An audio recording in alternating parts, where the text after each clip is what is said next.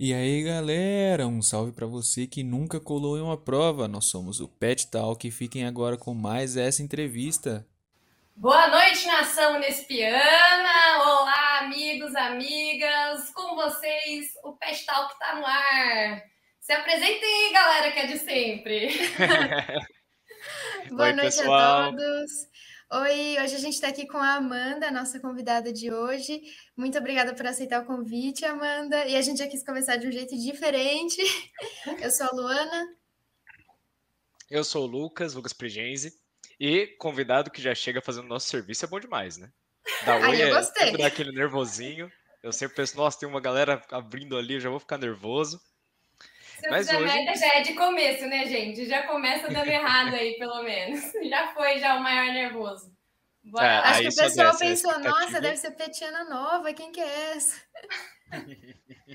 Ih, gente, vamos lá, vou me apresentar então.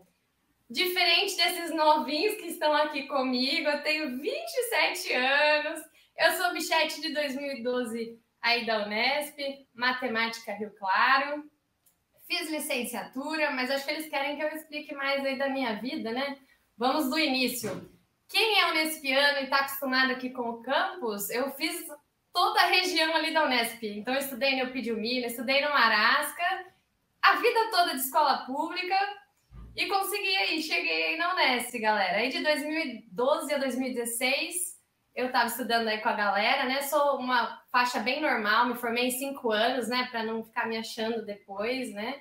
Então foi cinco anos bem vividos, muita história. Meu nome já falou que é Amanda, não tenho apelido. O apelido aí que me deram, né, na faculdade era Amanda do Pet, foi isso que, que colocaram. Então é só isso mesmo, galera. Pode, vou jogar a bola aqui para vocês. A jogada. O... Nossa, mas esse caminho já, já deixa muito legal, é o caminho da, da rua da Unesp, né? É. Só foi moldando a paradinha ali, tô mais velho. Próximo, próximo, próximo. Com muita batalha, né? Assim, eu morava lá, galera. Eu morei na, na Bela Vista minha infância toda. A rua 9B é cheia de, de raps, né? De República. E eu jogava bola desde pequena com a galera da EF. Então, minha vida ali foi muito ir para a Unesp, Vivi e cresci ali do lado, com a galera da Unesp, Unespiano mesmo, de sangue. Que da hora. Muito legal isso. O... Nossa, pior que é verdade, né? Ali naquelas. Ali é só República, né? É República e casa de gente que odeia República. e acabou. Ou é República e gente jovem, ou é gente velha, né? Não tem um meio termo da galera. Ou é uma galera idosa, ou é a galera da Unesp. O bairro ali é só isso mesmo. E esse pessoal não gosta muito de barulho. E o pessoal da República não dava trabalho? Seus pais não ficavam bravos, não, com os vizinhos? Como que ia ficar bravo, né? Os filhos estavam juntos, né, gente? A ah, gente aprontava é junto. Eu acho que dava mais trabalho a gente do que a galera da Unesp, Bobiana. E eles que tinham que ter paciência. Meu irmão era mais novo, tocava a campainha da galera da Unesp, saia correndo. A gente era bruta, é aquele sistema raiz antigo. A galera que estava lá com a gente. Que legal isso aí. É, então, e você já falou que era conhecida como Amanda do Pet, então sim, temos mais um egresso do Pet aqui, uma egressa do Pet. E você quer contar um pouco como que foi, sua experiência com o Pet, por que, que você quis entrar para o Pet, assim, na época? E a, a, até porque, gente, a Amanda a gente não, não estudou com ela, tipo, ela já formou, a gente entrou depois que ela formou e a gente ficou, galera. Ficou, a gente ficou sabendo dela porque por indicação da Martinha, inclusive se a Marta estiver vendo isso, um beijo para Marta, que ela é muito especial, inclusive para Amanda, e a gente trouxe a Amanda aqui porque por indicação dela, porque ela foi do PET, a Marta era tutora do PET, né? E aí, se quiser contar um pouquinho do seu tempo de pet aí, para a galera que não, não conhece também. Bom, o pet, eu falo assim que é o projeto mais bonitinho assim que a Unesco poderia criar, né? A gente lida com tudo. Quem é petiano sabe que existe um tripé aí que é baseado todas as nossas atividades. O que, que é isso? Vamos vocês lembram? Chamado oral, ensino, pesquisa e extensão. Perfeito, galera. Sabendo isso, você já entrou já na seleção do PET. Ensino, pesquisa e extensão são palavras-chave aí. Então, ele é muito completinho, porque a gente tem a pesquisa científica com o professor, a gente estuda um pouco além, a gente assiste às aulas, ensino, pesquisa, E a extensão, a gente devolve para comunidade aquilo que eles não conseguiram usufruir da Unesp. Eles pagam os impostos e eles têm direito a ter um pouco, uma devolutiva daquilo que a gente faz lá dentro, né? Então, a gente tem vários projetos que atingem a comunidade. Então, olha, sou pibidiana, né? Fui pibidiana, não posso falar mal de nada aí, mas assim, o pibid ele é mais voltado para a escola, você fica mais preso. No PET, não. A gente trata com a escola, a gente vai com o idoso, a gente abre para gerar os nossos projetos. Então, acho assim, ele é muito completinho, ele é muito perfeitinho, né?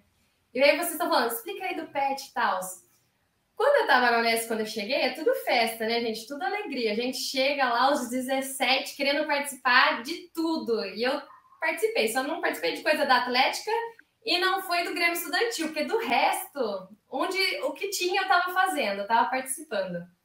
Mas assim que eu cheguei no primeiro ano, a Glória, a Poli, outros nomes aí para vocês poderem fazer um, né, uma participação especial aqui elas eram muito assim ativas, eram não eram bolsistas, eram voluntárias, e elas desenvolviam os projetos e ficavam animadas com as viagens e tal.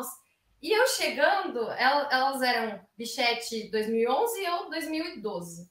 Então, elas falavam pra caramba sobre isso no RU, que a gente fazia algumas matérias juntas, andava junto. Eu falei, gente, que animação, eu preciso fazer parte disso. Aí eu comecei em algumas reuniões do PET é, para conhecer os projetos, ver como que era. A galera me acolheu muito bem. Nesse tempo aí, a tutora era a Elires. Aí ela super acolheu a gente, seja bem-vindo. Aquele, o povo é acolhedor, assim, do PET, nossa salinha, né? Não tem como não ser acolhedor, porque é pequena para o tanto de gente. Então você tem que ficar ali todo mundo junto mesmo. E quando eu cheguei, eu comecei a me identificar com alguns projetos. Universitário por um dia foi é o meu queridinho, né? O do coração, é aquele number one ali que vai ser eterno. Aprendi com a Adriele, outro nome para vocês também chamarem aqui, minha veterana. E, assim, participei de muita coisa, do, nada. A primeira vez que eu andei de avião foi com o Pet, a gente indo para são José do Rio Preto, apresentar trabalho com o PET, as minhas saídas, a maioria, assim, o que tinha de legal, divertido para a gente fazer era com o PET. Então, assim, foi algo que marcou a minha graduação. Acho que ela não seria a mesma coisa se fosse só assistir aula, né? Então, assim, coisas engraçadas do PET, essa é com a, Martinha, né? Martinha, se você assistir, você é minha mãe aí do coração. A gente indo para São José do Rio Preto com Cotô, Márcia, outros veteranos, apresentar trabalho. Eu lembro até hoje, era nós três atrás, os, os, os petianos, a Marta na frente e liberaram, gente, uma Maroc para a gente ir. A gente achou que ia de van e foi com a Maroc da, da Unesp. Nossa, todo mundo aqui, né? E a Martinha, nossa, ainda bem que a gente não veio de van, né, galera? A gente veio de, de Amarok. Porque, não, a gente teria que andar 90 por hora. Com esse aqui, a gente pode ir a 100, 110, né? E a gente lá atrás, olhando o velocímetro do cara, 160. E a gente lá, uh, e ela nem dando conta. E assim, são histórias que, gente, não tem a graduação, as aulas, isso não paga o que a gente vive no PET, sabe? Eu tinha amigos que zoavam, falavam que era trabalho escravo, porque a gente trabalha assim, o PIBID são 30 e tantas horas né, mensais, a gente trabalha 20 horas semanais. Quando tem evento, isso é muito mais, né? Mas falo assim, é, é uma dedicação que você faz por amor por estar ali, é para participar mesmo. Não importa se a gente perde a bolsa, no final a gente continua lá, porque é algo que é prazeroso de fazer. Assim, na minha época era muito bom. Não sei vocês aí como é que é o sistema agora, mas é muito bom a gente sente, eu falei de acolhimento, né? Não tem, acho que, nenhum outro lugar, outra faculdade que isso seja tão próximo da gente. O professor, o tutor, ele tá ali, a gente vive na sala dele para conversar com ele, ele orienta a gente, ele ouve os nossos desabafos, eles fazem papel de pai e mãe, eles mimam a gente, não tem nenhum outro professor que eu ganhei ovo de Páscoa. A Elíris, que eu ganhava agenda, lapiseira, de né, boas-vindas para o ano. Então, assim, todos os planejamentos, os nossos momentos de amigo secreto, é, churrasco. assim, nada você vai ter, nada vai ser tão compensador na graduação do que isso. Eu falo assim, quem não vive, quem não se inscreve, quem não participa, não, vive, não vivenciou o que a Unesp tem para oferecer. Quem não quem participou da, da seleção e não passou para ser bolsista, seja voluntário, continue sendo outro bolsista aí para qualquer outro projeto, mas viva essa experiência, porque não tem nada que, que vai chegar aos pés, né? É verdade. Eu sou meia. Dá para desconfiar do que eu falo, mas é real. A galera tá vendo que é o mesmo discurso de 2013, 2014, é a mesma coisa. Eu falava... Ah, mas eu compartilho muito desse sentimento. E também quando eu entrei, eu entrei como voluntária, fiquei alguns meses, eu não tinha passado na seleção, fiquei um tempo como não bolsista e depois consegui a bolsa e continuei, né? E hoje até já, é, já saí do, dessa posição aí de bolsista, mas continuo ainda como voluntária em alguns projetos, como esse aqui. E, e é aquele negócio é difícil de sair, né? Mas assim, quando eu entrei para o PET, eu tinha acabado de fazer meu primeiro ano e tinha pegado algumas reprovas. E aí pessoal Natural. começou a falar: você não vai dar conta, porque se você pegou reprova sem PET, imagina com PET, porque as matérias vão ficar mais difíceis, você vai ter que fazer IC, vai ter que dedicar 20 horas para o PET. E depois que eu entrei para o PET, é, o meu, meu desempenho na, na, graduação só melhorou. E eu, eu também tinha um receio de tipo, putz, como é que eu vou dar conta? Só que daí você percebe que tá todo mundo ali no mesmo barco. E a gente, quando tinha prova, estudava junto nessa linha do PET, o pessoal se apoia e sabe que precisa é, ir bem nas provas, você fica preocupado, porque se você é, pega reprova, né? Você perde a bolsa, então dá até um gás, assim, tipo, ai, não posso perder minha bolsa do FET. E aí só melhorou. Então, assim, tem gente que fica mesmo, nossa, 20 horas semanais, só que é, tem, tem semanas que é puxado, mas assim, vale muito a pena, é muito gostoso. Eu gosto bastante do PET, tenho no meu coração aqui. E é isso. Eu sentia exatamente isso. Era um gás a mais, tipo, eu não posso reprovar de jeito nenhum, gente. Eu já tenho uma. Aí eu tô pendurada. Nossa, cartão amarelo, mais uma já era. E você fica naquele negócio. É um incentivo a mais. E eu falo assim, né? Quando a gente tem bastante tempo, a gente perde bastante tempo. Então, sobra tempo para fazer qualquer outra coisa, a gente vai encaixando. Quando a gente não tem tempo, a gente não perde tempo. Que você começa a se organizar. Você tem isso para fazer, depois de aquilo, aquilo lá. Eu falo assim, você faz um milagre. Eu acho que eu fazia mais coisa quando eu tinha oito disciplinas para fazer, que era, né, tem que terminar isso, tem que fechar tudo, do que quando eu estava de boa fazendo bem menos. Então, realmente é isso. O PET é um gás a mais ainda para a gente passar aí nas, nas matérias. É verdade. E é muito isso, a organização muda bastante quando a gente entra, todo mundo com a agendinha lá, ó, reunião tal hora. Aí você sabe, tenho aula esse horário, tenho reunião esse horário, bom, então eu tenho que estudar nesse horário. E aí, às vezes, você vai lá na sala do PET e a galera tá estudando lá. Acaba a reunião, se tiver uma prova às quatro, às vezes tem gente que fica lá, não tem aula às duas, fica lá estudando para a prova, dando aquela revisão básica. E aí, um ajuda o outro, e, e nessa eu me dei muito bem e tive pessoas ótimas do meu lado. Nossa, eu acho de verdade, eu particularmente falando, que eu, eu teria largado o curso se não fosse o PET, porque eu estava muito desanimada no meu segundo ano. Eu peguei um monte, um, algum monte, não, eu peguei algumas reprovas no primeiro ano, e aí no meu segundo ano eu estava fazendo matéria com uma turma diferente, eu não, tinha, eu não fazia matéria com os meus amigos que eu tinha feito no primeiro ano, então assim, eu estava desanimada. E aí também reprova, eu falei, putz, o curso não é para mim. Só que depois que eu entrei pro PET, melhorou muito tudo isso, você vai... É, eu, eu passei a estudar muito mais, é, o pessoal, ele me... O pessoal pessoal que que estava na minha época, né? A gente estudava junto, isso me incentivava pra caramba. Então, assim, foi muito bom eu ter entrado pro PET e recomendo. Se tiver algum. Como é que fala? Calouro. Não queria falar bicho. Se tiver algum calouro aí assistindo, não pensando, ah, entra, não entra. Não, não é que não pode. É que, sei lá, eu queria falar do jeitinho mais formal, né? Calouro. Mas Sim, pode falar bicho também. Calouros. É, que depende muito do jeito que é dito. Eu acho que é uma daquelas coisas. Porque agora é, quer, tipo isso. Os bichos, você né? quer diminuir alguém falando assim, melhor, melhor não, né? No... Mas eu sinto também, que nem você falou, né? É, o curso de matemática, ele é meio pesadinho. Não sei vocês, mas eu não pesquisei a grade que eu ia estudar. Sabe quando você olha o professor que chega na sala, não importa qual seja o problema do livro, ele, cara, ele tem a sacada e ele consegue resolver aquilo. Eu achei que a gente aprendeu umas técnicas muito loucas para abordar os problemas. Então a gente ia conseguir resolver o que dessem para gente, né? Fazer.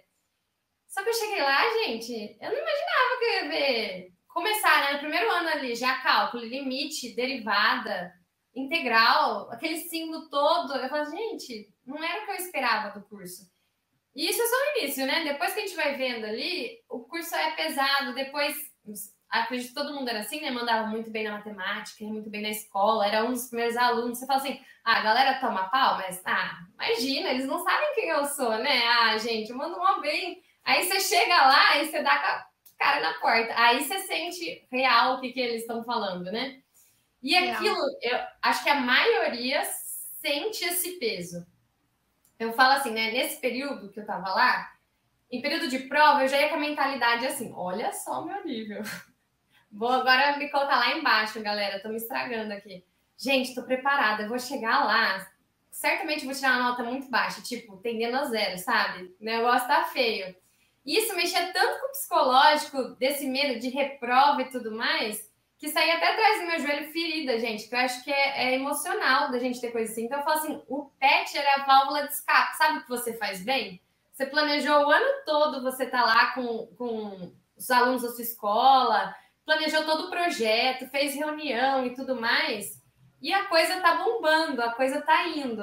E aí você fica assim, gente, isso é o que te deixa feliz, que deu certo, o que você se realiza. Então, acho que essa era a minha válvula, assim. Cara, tem um negócio que eu faço que dá mó bem e que o negócio fica maravilhoso, é uma realização, diferente da graduação, que às vezes você estudava, estudava, estudava, chegava lá e a coisa não ia.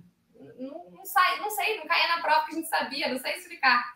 E aí eu acho que essa tensão toda que eu tinha saía se, se, se resumia no sucesso do PET, assim, dos projetos, daquela sensação boa de planejar e ficar às vezes melhor que o planejado, ser surpreendente.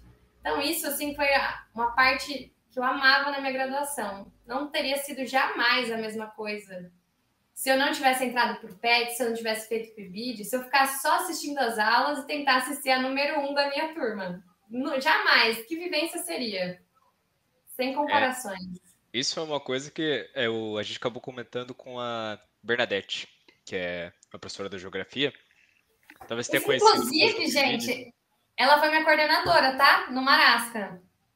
Nossa, é verdade. Eu sou velha, mas eu acho que ela tá um pouquinho só mais. Ela era minha coordenadora lá no Marasca. Um beijo pra Bernadette. A gente tá entrando no multiverso da, da universidade, né? A gente vai pegando, vai descobrindo as conexões lá atrás. Uh, sobre como é essa experiência na universidade, né? Que duas coisas pra falar disso aí. Você falou, nossa, eu sou tão bom em matemática, isso aqui vai dar tudo certo, vai continuar isso aqui, isso aqui dá certo. E não é o meu caso, eu era eu não era muito bom em matemática, não. Eu era bom em física, matemática não. Sério? me, dei muito bem. É, eu era da física, depois eu troquei matemática, eu descobri que eu gostava da matemática universitária. Eu não me dava bem com a matemática de ensino médio. Mas é, é um curso que ele engana muito, né? A maioria desses cursos de matéria pura, você fala, nossa, mas eu adoro essa matéria. Essa matéria é tão legal. Eu vou continuar Olha, vendo as meu... coisas que eu gosto. O meu Aí chega no momento. só ficou maior depois de física 1, física 2, física 3, física 4 e laboratório de física. Se me oferecerem. Não tem mais isso aí, não. Agora é só 1, 2 e 3. Já, já não tem mais isso na grade. Graças a Deus, porque eu não gosto de física, não. Para alegria Nossa, da Luana e para tristeza não... do Lucas. Nossa, laboratório de física é uma matéria que eu gostei muito de fazer, mas eu, eu fiz na física. É uma matéria que eu acho muito divertida. É, foi o que me ensinou mais física, na verdade. É, mesmo a parte de, da física mecânica, é uma parte teoricamente bem simples, né? Você vai força, você vê aceleração, você vê aquilo lá e você vê números funcionando, calculando, né? ajuda muito. É, só que eu estava dizendo dessas matérias puras, é quando você chega na universidade, ela até começa com uma coisa que você reconhece. Você fala, tá, isso aqui vai até que vai. Só que o negócio vai ficando tão denso. Você chegou ali no terceiro ano, você, você nem sabe o que está falando mais. Gente, mas eu tenho que mostrar que dá para somar as coisas, não é só somar? Eu tenho que é, mostrar cara. que pode nesse corpo? Eita. Como que mostra isso aí? Vai ficando muito profundo e umas áreas você não imaginava nem um pouquinho. É verdade. Eu falo que, assim, no meu ensino médio, gente, eu mandava bem física, não tinha problema, eu curtia, falava assim, caraca, explica, coisa e tal, o que tá acontecendo, mó da hora, é aplicado. Aí eu peguei ranço com uma professora minha, eu fui, olha, tem decorado. Eu fui mal na prova de lançamento de projetos, galera. Lançamento de projetos. E ela queria me deixar de recuperação, galera, por causa de uma prova. Eu tinha nota boa em tudo, tudo, tudo, tudo. Aí, tipo assim, sabe, foi um ranço que ficou. Tipo, inglês. Ficou. Mas, assim, não é que eu vou mal, tal, mas eu não gosto, não gosto, não é minha praia. Não vai. Também não curto muito, não. E aquilo que, voltando um pouquinho só, que você falou, ah, que às vezes são pessoas que eram os melhores da turma, né, no ensino médio. E aí, um sentimento que eu tive quando eu comecei na matemática foi, eu percebi que, tá, eu podia até ser uma das melhores da turma, e realmente, na minha escola, eu tinha um desempenho muito bom, eu gostava. Geralmente, quem gosta muito de matemática, quem vai bem em matemática, geralmente vai bem em outras matérias também no ensino médio, né? Dificilmente você vê um aluno que ah, é um dos piores da turma e é brilhante em matemática. Então, assim, a galera que vai bem em matemática que gosta de matemática geralmente é um dos melhores da turma. E eu percebi isso, porque eu falei, tá, eu era uma das melhores da turma na minha escola ali, de bairro, minúscula, escola pública, e eu tô cercada de uma sala de 40 alunos, de 40 melhores da turma nas suas escolas. E escolas mais fortes, escolas particulares, escolas com de gente que aprendeu muito mais coisa que eu, e eu cheia de defasagens, aí era fácil ser melhor da turma aí, e realmente tem essa diferença já, matemática do ensino médio, matemática universitária. Gente, eu achei muito diferente quando eu entrei, eu fiquei, meu Deus, limite, que, que é isso? Eu não... E tem gente que vê, né, limite no ensino médio, tem umas escolas particulares que tem um pouco disso daí, tem um pouco de cálculo, e eu fiquei, Gente, eu não tinha visto nem função exponencial, não sabia nem o que, que era uma função exponencial, uma função logarítmica, eu realmente não vi isso. Então foi um baque para mim meu primeiro ano, por isso que eu, inclusive, peguei algumas reprovas, porque não dei conta, né? Foi um degrau aí, maior que a perna. Perfeito. Você falando aí, eu lembrei da gente conversando sobre delay, né? E tinha um delay assim, gente, quando eu comecei a entender limite, a galera tava, assim, já quase na prova de derivada. É, tipo Quando eu entendi isso. derivada, aí a galera já tava na integral. Então, tipo assim, eu tinha muito delay. Até eu entender, já tinha ido já o curso, né? Difícil. E outra foi, coisa foi que eu acho que me atrapalhou um pouco, assim, foi é, em uma matéria tinha um professor que a letra dele era tipo uns riscos de pé e uns riscos deitado. Então você imagina GA, velho. Quando você tem a terna, quando você tem um módulo, quando você tem um, menos um, era tudo pauzinho assim, assim, tem um cantinho da sabedoria lá no canto, aí ele vai indo, depois ele volta na lousa, e você já não sabe, se você não copiou junto, você não sabe mais que letra que era aquilo, o que, que ele estava fazendo na lousa. E eu tinha medo de ser chamada na lousa, porque o professor chamava a gente para fazer na lousa, eu não entendia nada do que ele estava falando. Gente, eu não entendo, e eu tô sentindo que eu vou ser chamada para ir na lousa. Aí, gente, eu já faltei já de aula, fiquei sentada lá na, na biblioteca, lá no banco da frente, falei assim, gente, eu não vou, eu tô sentindo que hoje eu vou ser a chamada lá. E aí, faltei da aula por causa disso, gente. Então, olhem, olhem o meu nível. E foi justamente o que eu peguei DP, galera. Foi disso e uma outra professora que eu tinha medo. Que também tem, tem outras histórias aí. Quase que eu, dá vontade de falar, eu não falei aqui o santo, mas assim, eu sempre fui né, uma boa aluna, pegava a pastinha da sala, descia com a galera para a direção na escola, nunca, jamais ser expulsa da sala, reclamarem sobre mim na reunião, jamais, galera, jamais. Mas chegou na Unesp, gente, tinha aula de cálculo. Aí era uma aula para gente fazer os exercícios. E uma amiga conversando comigo, vocês devem ter aquela, aquele amigo, né, que é a risada inconfundível, que do nada solta uma risada um pouco mais alta. Gente, soltaram Sim a minha dupla fazendo a coisa soltou aquela risada. E a gente tinha uma professora que é assim, ó, na faculdade pública isso, gente, Unesp. Assim, ó, 14 minutos depois do horário que começou a aula, abriu a porta, entrou. Deu 15 minutos, já era, o próximo não entra, não é para entrar. Você saiu para beber água, não volte mais. E ela era assim, sabe, mais brava e tal. Eu já vi o esculacho já ali e eu ficava, gente, sabe? E nessa aula de cálculo com essa professora, a minha amiga deu esse, esse estrondo aí de, de risada. Gente, ela veio lá da frente, ela veio na nossa frente e falou: por favor, saia da minha sala. Naquela hora, coração tum, tum, tum, tum, tum, tum, tum, tum, tum. Eu não ia falar nada, porque coisa assim, ou eu choro, né? Ou saio de fininho, já era. Só peguei minha mochilinha aqui para fora. No outro dia, não pedi desculpa lá na, no departamento, professora, do que aconteceu. Mas isso, gente, é coisa assim, falei, caraca, existe na, na universidade pública, a gente não foi mandada para fora da sala de aula, no ensino médio, no ensino fundamental, e e fui mandada na escola. Tô vendo um chat aqui, mandaram até quem, quem que é, ó. Mas não vou citar. Não, tem porque não, tem porque tá não. Super diferente, galera. Hoje em dia virou outra pessoa. E é, tem uma coisa mega inteligente. Demais. Era melhor não sair pra ir no banheiro, não. Era melhor não, que dá problema. Tem uma discrepância muito grande, né? Na, na universidade, né? Sobre as. Não só dos professores, mas também dos cursos em si, né? Porque eu, isso que você falou sobre conversar, assim e tal. Ah, eu, eu fiz uns anos de física antes, né, antes da matemática. E, meu, você entrava na sala de aula, Peraí, só um minutinho que eu não tô conseguindo te ouvir no momento. Ixi. Ei, ei. Ai, melhorou. Perdão aí, eu acho que era erro meu aqui. O... Né, do... Quando você entra no curso de. Quando você vai no curso de física, é um pleno, assim, né? É aquela coisa. Ixi, agora tá com eco. Ah. Ixi. agora deu certo? Continua me ouvindo? Aham. Uhum. Beleza. Tá feito o teste. É, é, um pessoal muito quieto, muito, muito quieto em sala de aula. E quando eu fui para matemática, todo mundo conversava com todo mundo, todo mundo era amigo, e todo mundo queria interagir.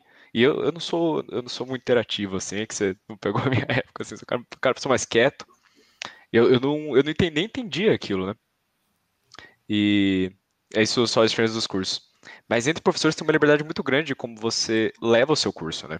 Você como professor na faculdade. Não tem tantas diretrizes, né? Que na escola são bases, né? Tem aquele negócio. Você conversou na sala de aula, você vai para diretoria. Você vai, você não tem que pedir para ir no né? banheiro, tem que pedir pra... E tem professores que você vai sair, entrar na sala de aula, ele vai falar, tá, você faz o que você quiser, eu não ligo. E tem professores que estão bravos e que você não vai e não vai sair daqui, não abre a boca.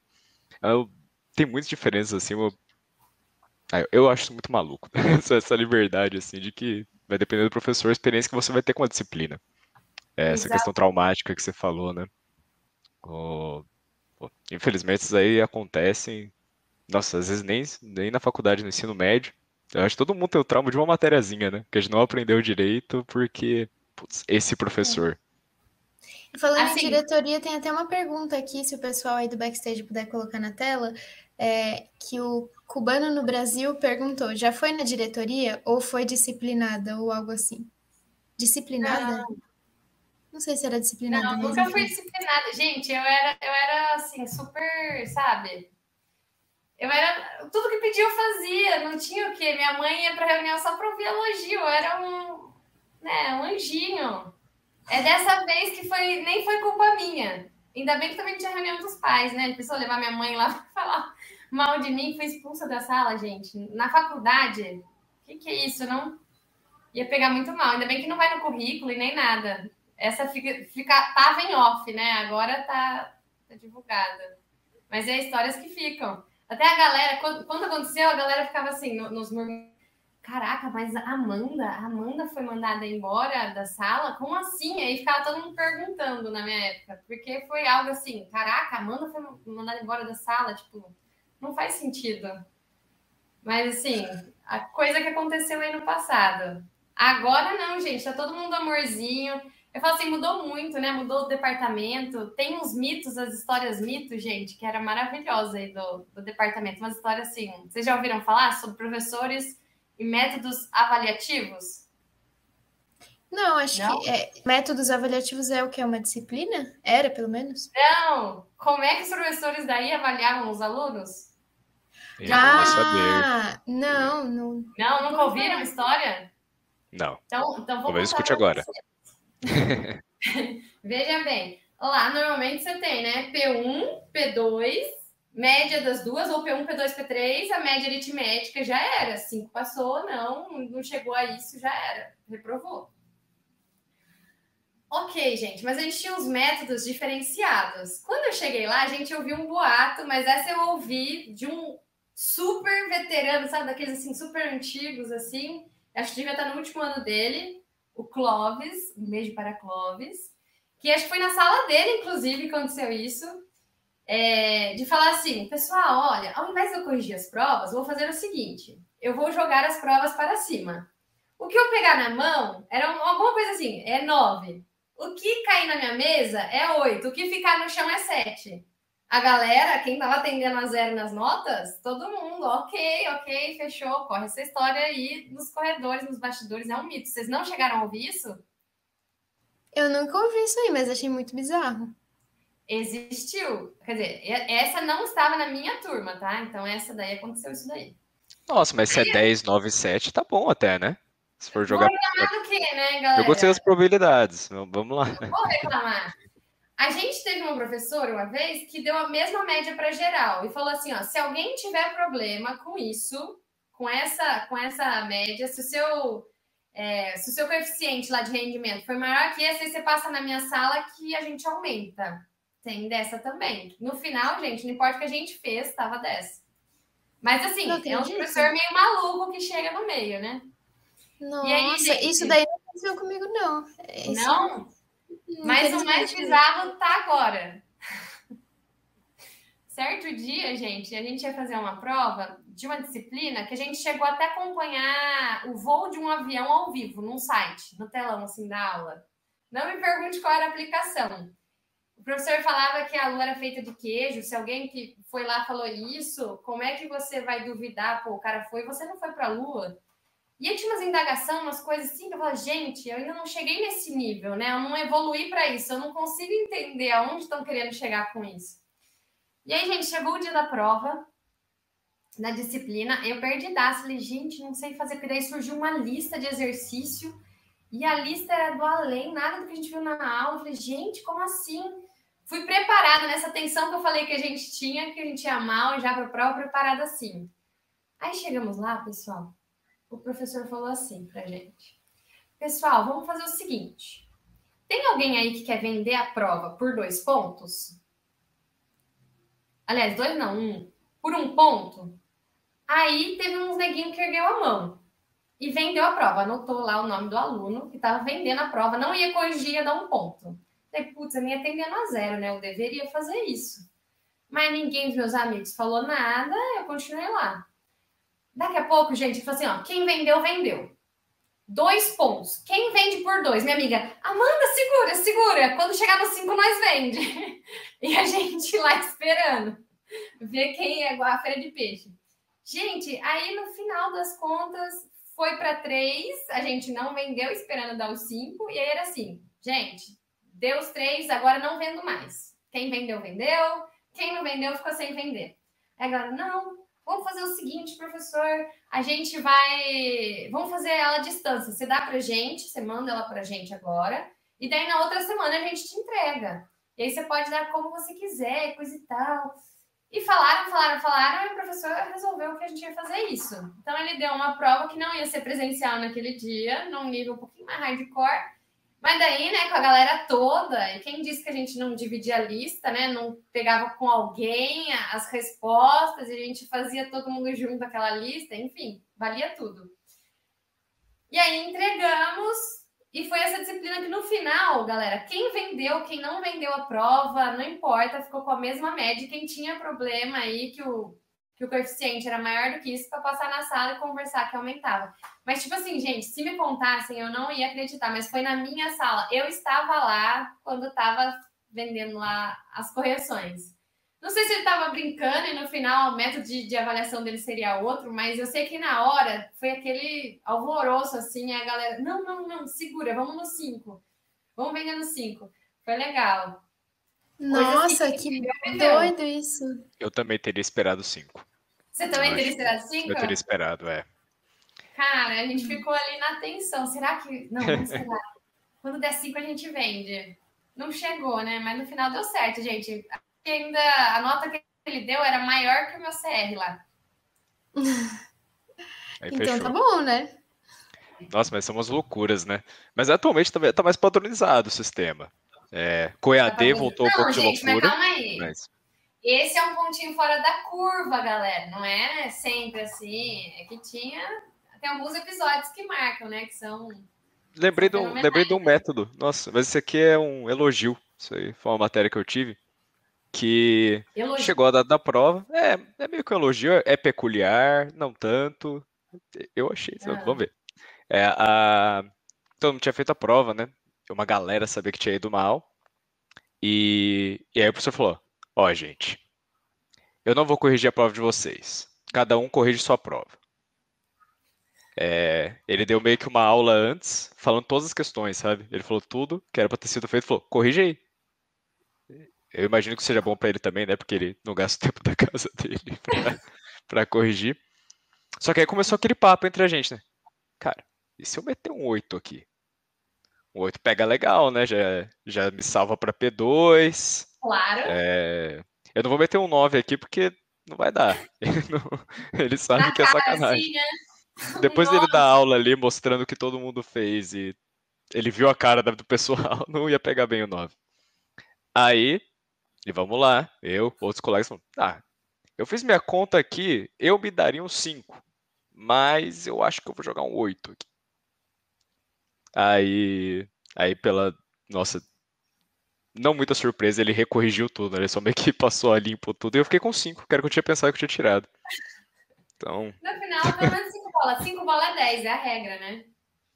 É, é, isso aí eu achei muito peculiar, assim, porque eu realmente aprendi como que fazer a prova depois. É, corrigindo, assim, você fala, nossa, eu realmente, isso aqui é uma palhaçada que eu fiz, né? isso aqui não vale nada. Não, mas já mas que é tá legal isso avaliação, método avaliativo, né? Quando eu cheguei, gente, primeira rodada de prova, né, no primeiro, no primeiro ano, eu lembro que era cálculo GA, é, fundamentos elementares da matemática, e eu não tô lembrando qual era outra matéria. Acho que era aritmética. Gente, eu, era aritmética. Eu sei que quando saiu o resultado da primeira, tipo assim, cálculo, eu, eu tenho gravado minha nota 1,25. Tipo, menor nota da vida, assim, do nada, 1,25. E a minha maior nota da primeira rodada foi 4,5 de aritmética. E no final me abalou assim no começo. Aí depois pensei, gente, caraca, 4,5 esse é o que dá, tipo, para eu conseguir reverter a minha situação, conseguir passar, né? Porque 4,5 ainda, ainda dá para se pensar em tirar um 6 e alguma coisa. Mas do resto das matérias, eu falei, gente do céu, como é que pode isso? Ai, que tristeza. Foi um choque, assim. Foi o primeiro baque, a primeira rodada de prova. Essa foi a minha chegada na Unesp, galera. Eu também tive baque. Eu também tive baque e, e comigo foi assim. Minha primeira nota também foi, foi de cálculo. E foi eu lembro até hoje, foi 5,75. E na verdade, tinha uma, eu lembro que foi era a Martinha que dava essa, essa matéria. E aí ela ia fazer seis provas, ia ser acho que uma prova a cada duas semanas, e eram seis provas para a gente pegar o hábito de estar tá sempre estudando. Por isso que ela fez isso, né? E aí tinha uma questão que ela colocou, tinha A e B. Aí cada uma valia, quer dizer, a questão toda valia acho que meio ponto e você escolhia qual você queria fazer. E aí, no, no dia que ela foi corrigir a prova, ela esqueceu que era para escolher e aí todo mundo tirou metade. E aí eu falei, nossa, 5,25, daí eu fui ver onde eu errei, aí no fim acabou sendo um, sei lá, um 5,75, era, era um, era meio, eu não lembro, eu sei que era 5 e uns quebrados, mas era acima de 5. Mal sabia é perfeito, eu né? que para uma primeira nota de cálculo aquilo era bom. Eu fiquei tão triste, eu saí quase chorando da sala dela e eu lembro que a Marta ainda tentou me consolar. Ela falou: 5,75 tá ótimo. Uma primeira prova de cálculo, isso é uma ótima nota. Você só precisa eu, de 4,25 na próxima. Não, que próxima? Eram seis provas. Ah, é e aí, eu, nossa, eu queria sair chorando da sala, porque era a minha menor nota da vida, aquele cinco e pouco lá. E aí a Marta falou para pegou assim a lista, mostrou, tipo, tinha só acho que o RA, nem lembro se tinha o nome, mas também nem conhecia, era duas semanas de aula, nem conhecia todo mundo. E aí ela me mostrou, olha aqui, um monte de zero, um monte de um, dois, três. Eu fiquei, até que meu cinco não tá ruim. Só que no fim eu acabei desanimando com tanta nota baixa e e aí fui parando de estudar, e aí fiz cálculo de novo no outro ano. Mas eu fiquei, foi mó baque para mim esse cinco e pouco. Depois, nossa, quando eu já estava no terceiro ano e tirava um cinco feliz, eu falava, nossa, como eu era ingênua no primeiro ano. Tô triste com cinco e é pouco. É muito diferente, né? Nossa, Mas muda olha... essa percepção, né? É aquilo lá que a, que a Amanda falou, cinco bola é dez. Cinco bola é dez, galera. É, tem umas matérias que elas caem tanto numa coisa que a Amanda tava falando, que são essas sacadinhas, assim, as coisas pequenininhas, que você acha que você vai aprender algo para resolver qualquer coisa. Nossa, minha câmera tá travando muito, peço perdão, audiência. Ah, Ou você pensa que você vai entender tudo assim para resolver qualquer problema que vai chegar para você, né? E aí no final são sacadinhas assim que você vê do livro, você nunca pensaria nisso, nunca tentaria. Sutil, você fala assim, pô, eu sei fazer Nossa. as coisas, mas eu tinha que só ter uma sacada da bagaça e eu não tinha. Sério que eu tinha que derivar essa função? Saiu. Não tem nada a ver com derivado isso aqui. Por que, que eu derivaria a função? Sabe? Você vai indo nesses caminhos da matemática e, nossa, o 5 vai ficando bonitinho. Vou contar. Vai, pior que vai. Vou puxar o, o, gancho aqui da Luana, né? Vocês, não sei se nessa, agora, ultimamente, tem nota que fica exposta no departamento. Tem ou não tem? Não. Não? Cara, quando eu entrei, Mas o assim, João Paulo falou disso na última live. Falou? Falou. Cara, eles colocavam a nossa nota por RA ou por nome lá no departamento com as notas. E tipo assim, tinha gente que decorava a RA dos outros para olhar, sabe? Eu era uma das primeiras, então era muito. A galera vinha e ficava olhando quanto cada um tirou lá na listinha. gente, não basta ter exposição, assim, sabe? Humilhação pública lá da gente que vai mal. Assim, e quando a gente. O professor não colocava lá o negócio. Falei, pô, agora que eu fui bem, que eu mandei mó bem lá no negócio, não tá o meu nominho na listinha. É tenso, gente. Eu acho não, que eu tive um professor que fez isso, na verdade, mas não foi no departamento de matemática, né? Cheguei a ter essa daí. É. Mas eu acho que não tinha ido bem, não foi muito humilhante, não. Tinha, é. Mas, ó, então, vamos mudar de Mas é muito fofoquice, né? Boa. É, então, é. sim. Eu queria só puxar aqui as perguntas no chat para a gente encerrar um pouco esse papo de prova. Tem duas perguntas do, do Cubano no Brasil. Eu não sei seu nome, tá? Por isso estou falando assim, mas se quiser mandar aí seu nome no, nos comentários, daí eu começo a falar seu nome. Mas enfim, o, o Cubano no Brasil perguntou: algum de vocês já copiou na prova? Jamais. Gente, eu fiz. Uma, eu, eu colei uma vez na prova, no sexto ano. Sexto ano, ensino fundamental. Mas foi muito besta. Eu abri meu fichário e tal, embaixo assim, da, da carteira, e tava procurando resposta, gente, que loucamente, era uma boa aluna, como assim? Eu não sei, eu ia tirar nota baixa, aí eu fui olhar naquele desespero, e claramente que eu fui pega, né? Então, assim, gente, eu não consigo. Eu tenho a percepção que se eu for colar, a pessoa vai ver. Então, assim, eu fiz em cinco anos, mas foi cinco anos meus, tá? Não peguei resposta de ninguém, não ligo que as pessoas colhem, já fiz concurso e fiz amizade em outras cidades com gente que copiou e colou de minha parte de matemática, mandou muito bem o concurso, que era a parte que era ruim, mas eu não consigo pegar a resposta. Se quiser olhar o meu, pode olhar, tudo, mas eu tenho a percepção que o professor vai me pegar, porque eu fui pega de primeira. Então. Nossa, eu penso igualzinho. Eu eu, eu sempre, sempre que eu nunca tinha, eu não tinha estudado tanto para uma prova, eu já começava. Podia fazer alguma coisa aqui, né? E só no pensamento disso eu já começava a ficar ansioso. Eu já começava aquele negócio. Não, mas aí o professor vai ver se eu fizer isso aqui. Ai, gente. E eu já tô nervoso. Eu fico nervoso. Eu já tô nervoso. nervosa só Então é melhor não contar. fazer. Eu, eu, eu, tá eu nunca consegui. Contar, não, é porque vocês estão tudo falando, colei, no... eu nunca copiei de ninguém, assim, de olhar a prova do... Nunca, isso eu nunca fiz. Mas teve Sim. uma matéria que eu gosto muito, que é física, que a gente tinha um professor que ele meio que dormia assim na prova, tipo, literalmente. E às vezes ele pegava um livro é. e ficava lendo. Exatamente, é uma pessoinha mais velha. Eu acho que ele não liga, aparentemente, das pessoas colarem. Eu acho que ele faz isso de propósito, eu não sei se A galera da física já deixa já um bonitinho, assim, um jornal na mesa e apaga a luz da sala antes da prova, que é para já entrar no clima, entendeu? É tipo e aí, isso, quando começa assim... a prova, o professor já tá ali, a um passinho para dormir, entendeu?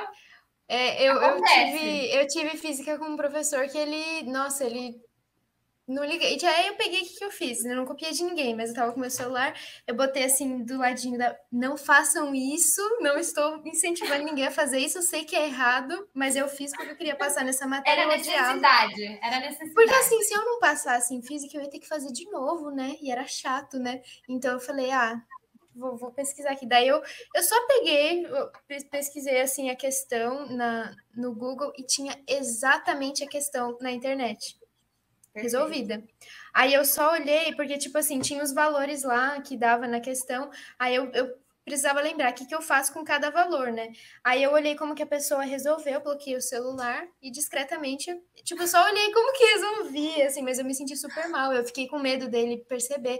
Só que, meu, eu olhava pro lado, um monte de gente fazendo a mesma coisa. Foi em Física 2 isso. Física 1 eu tive com o Pedro Ivo, que foi um professor maravilhoso. Ela Nem vai tinha dar como- nome, gente. Não, mas é porque eu. Pe... Não, do- da Física 2 eu não vou dar nome, porque eu colei, coitadinho. Mas ele era muito bonzinho. Mas na Física 1 foi um professor muito bom, nem precisava colar, porque assim, a a lousa dele era impecável e nem tinha como também. Mas é que esse da Física 2 eu acho que ele. que ele sabia que as pessoas colavam, eu acho que ele deixava, ou que ele não ligava, eu não sei o que acontecia. Eu só sei que muita gente colava na prova desse cara. E eu fui na onda e fiz o que não é certo, mas já, já copiei. Copiei do. ce- Não, não é que eu copiei. Eu, eu olhei no celular como que resolvia. Ai, meu Deus, botaram o nome do cara ali no comentário. que vergonha. Ah, mas tudo bem, acho que ele nem vê a internet, ele é tão velhinho, né? Meu E Deus, aí- Luana, você tá dando muita volta nisso aí, Luana do céu. Não, mas assim.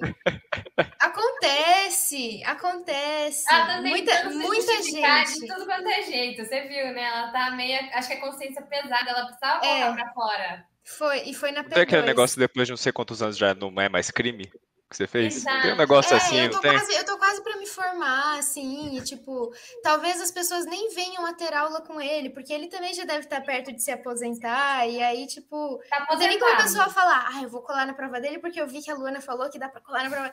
Mas assim, é uma coisa que circula entre os alunos, todo mundo sabe que, que se você pre- precisar consultar, é possível na prova dele, porque já aconteceu dele dormir numa prova, né? Então, eu não sei se é alguma coisa, alguma condição de saúde dele, Eu Ou acho se ele- remédio, alguma coisa assim. é, eu não sei, eu só sei que na, foi, acho que foi uma P2, eu peguei de cantinho, assim, eu tava na parede, então não tinha ninguém do meu lado, aí eu botei assim aqui do lado do celular, digitei a questão, achei, uh, é assim que resolve, legal, e eu fiz isso com umas duas questões na- nessa prova dele, aí quando eu tinha tirado, eu ia muito mal, eu, eu sabia fazer, tipo, eu acho que tinham cinco questões, cada uma valia dois, eu acho que eu sabia fazer, tipo, duas questões, e eu ia tirar quatro, e aí eu falei, não, eu vou olhar aqui, né? Aí no fim eu acabei tirando seis, porque uma questão eu nem consegui pesquisar, eu fiquei com medo. Aí eu, eu acabei tirando seis, mas foi um seis com peso na consciência. Eu tava com vontade de falar, muda para quatro, vai, sei lá, porque eu, fiquei, eu me senti muito mal. Mas foi a única vez que eu fiz isso na graduação. E aí, é, agora ele falou o nome, o Abel. E aí o Abel também perguntou é, qual era a matéria preferida de vocês. Acho que na graduação, eu imagino, né? Na graduação? Ah, não tem uma preferida na graduação. Eu acho que é na no- graduação. No normal é matemática, educação física eu curtia bastante, artes. Geografia eu tinha um professor excelente, adorava geografia com ele, com os outros mais ou menos.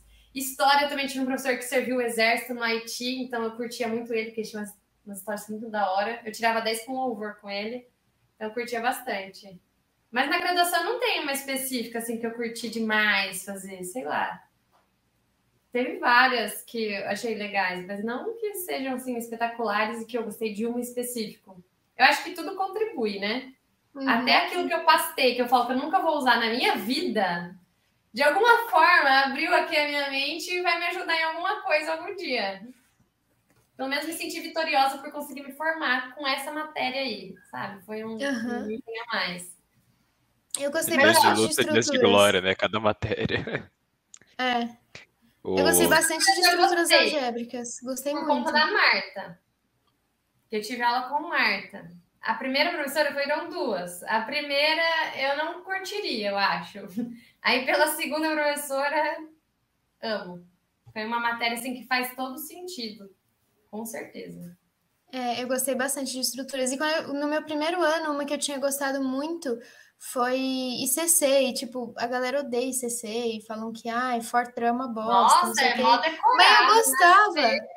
Eu nunca tinha visto nada assim de programação. Eu nunca tinha visto, então pra mim foi algo muito novo, assim. Eu, nossa, que legal. E aí eu achava, eu achava legalzinho ICC. Minha professora era contratada. Gente, se tirasse o caderno dela da mão dela, com tudo escrito lá, não, não fazia nada, não dava nada. Então foi tenso, sabe? Eu fui no decorado dos, dos programas e um, bai- um monte de amigo era cola assim dentro da camiseta, aqui, aqui, era na perna, e só, só recopiou de novo o que tinha do caderno. Só fez o mesmo, mesmo programa. Uhum. Nossa, mas o jeito que acaba vendo esse CC é uma matéria muito esquisita, né? Eu, eu acho que tem E muitos projetos prova, a atualmente pra prova não mudar é no ela. computador, isso é uma coisa um pouco estranha, Então, né? Tipo, é, não, faz sentido, porque a aula é todas você as aulas do fazer um computador, aí programa, a né? prova é no papel. Você não Sempre consegue pôr pra rodar pra saber se vai dar erro, né? é uma matéria é. complicada. A minha que eu mais gostei foi geometria diferencial. Gostei muito dessa matéria. Seu professor que eu tive. Apesar que ela, ela é uma das, é uma das punks e foi o Vasquez ou o Vinícius, Vinícius Vasquez. Ah, o Vinícius O Vasquez? Vinícius, É o mais jovem aí, ele era contratado.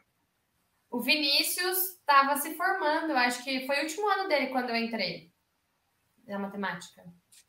Mas assim, é, esse desenho eu gostei bastante. É, geo- é, geometria, a primeira parte também, que era dividida em duas partes, acho que geometria elementar. Já não lembro o nome da matéria, mas uma foi com a Miriam e a outra não lembro com quem que foi, gente. Mas foi super legal, gostei, assim, as construções. Eu gosto dessa parte que é desenhar, o que a gente enxerga de fato, sem ser RN, sem ser coisa muito abstrata. Acho legal e dá pra gente usar, pelo menos no meu dia a dia aqui na escola. Uhum. Então, acho que.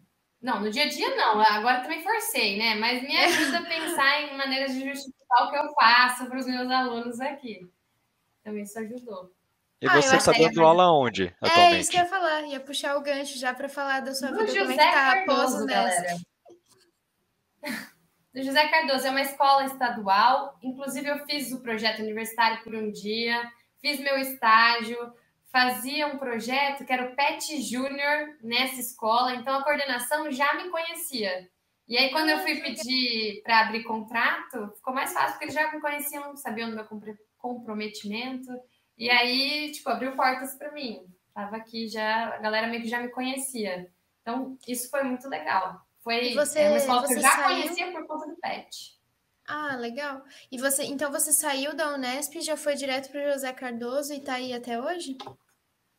Olha, vamos com calma. O saiu e já entrou é complicado. Quando Não, eu quis dizer se você não deu aula em outra escola antes.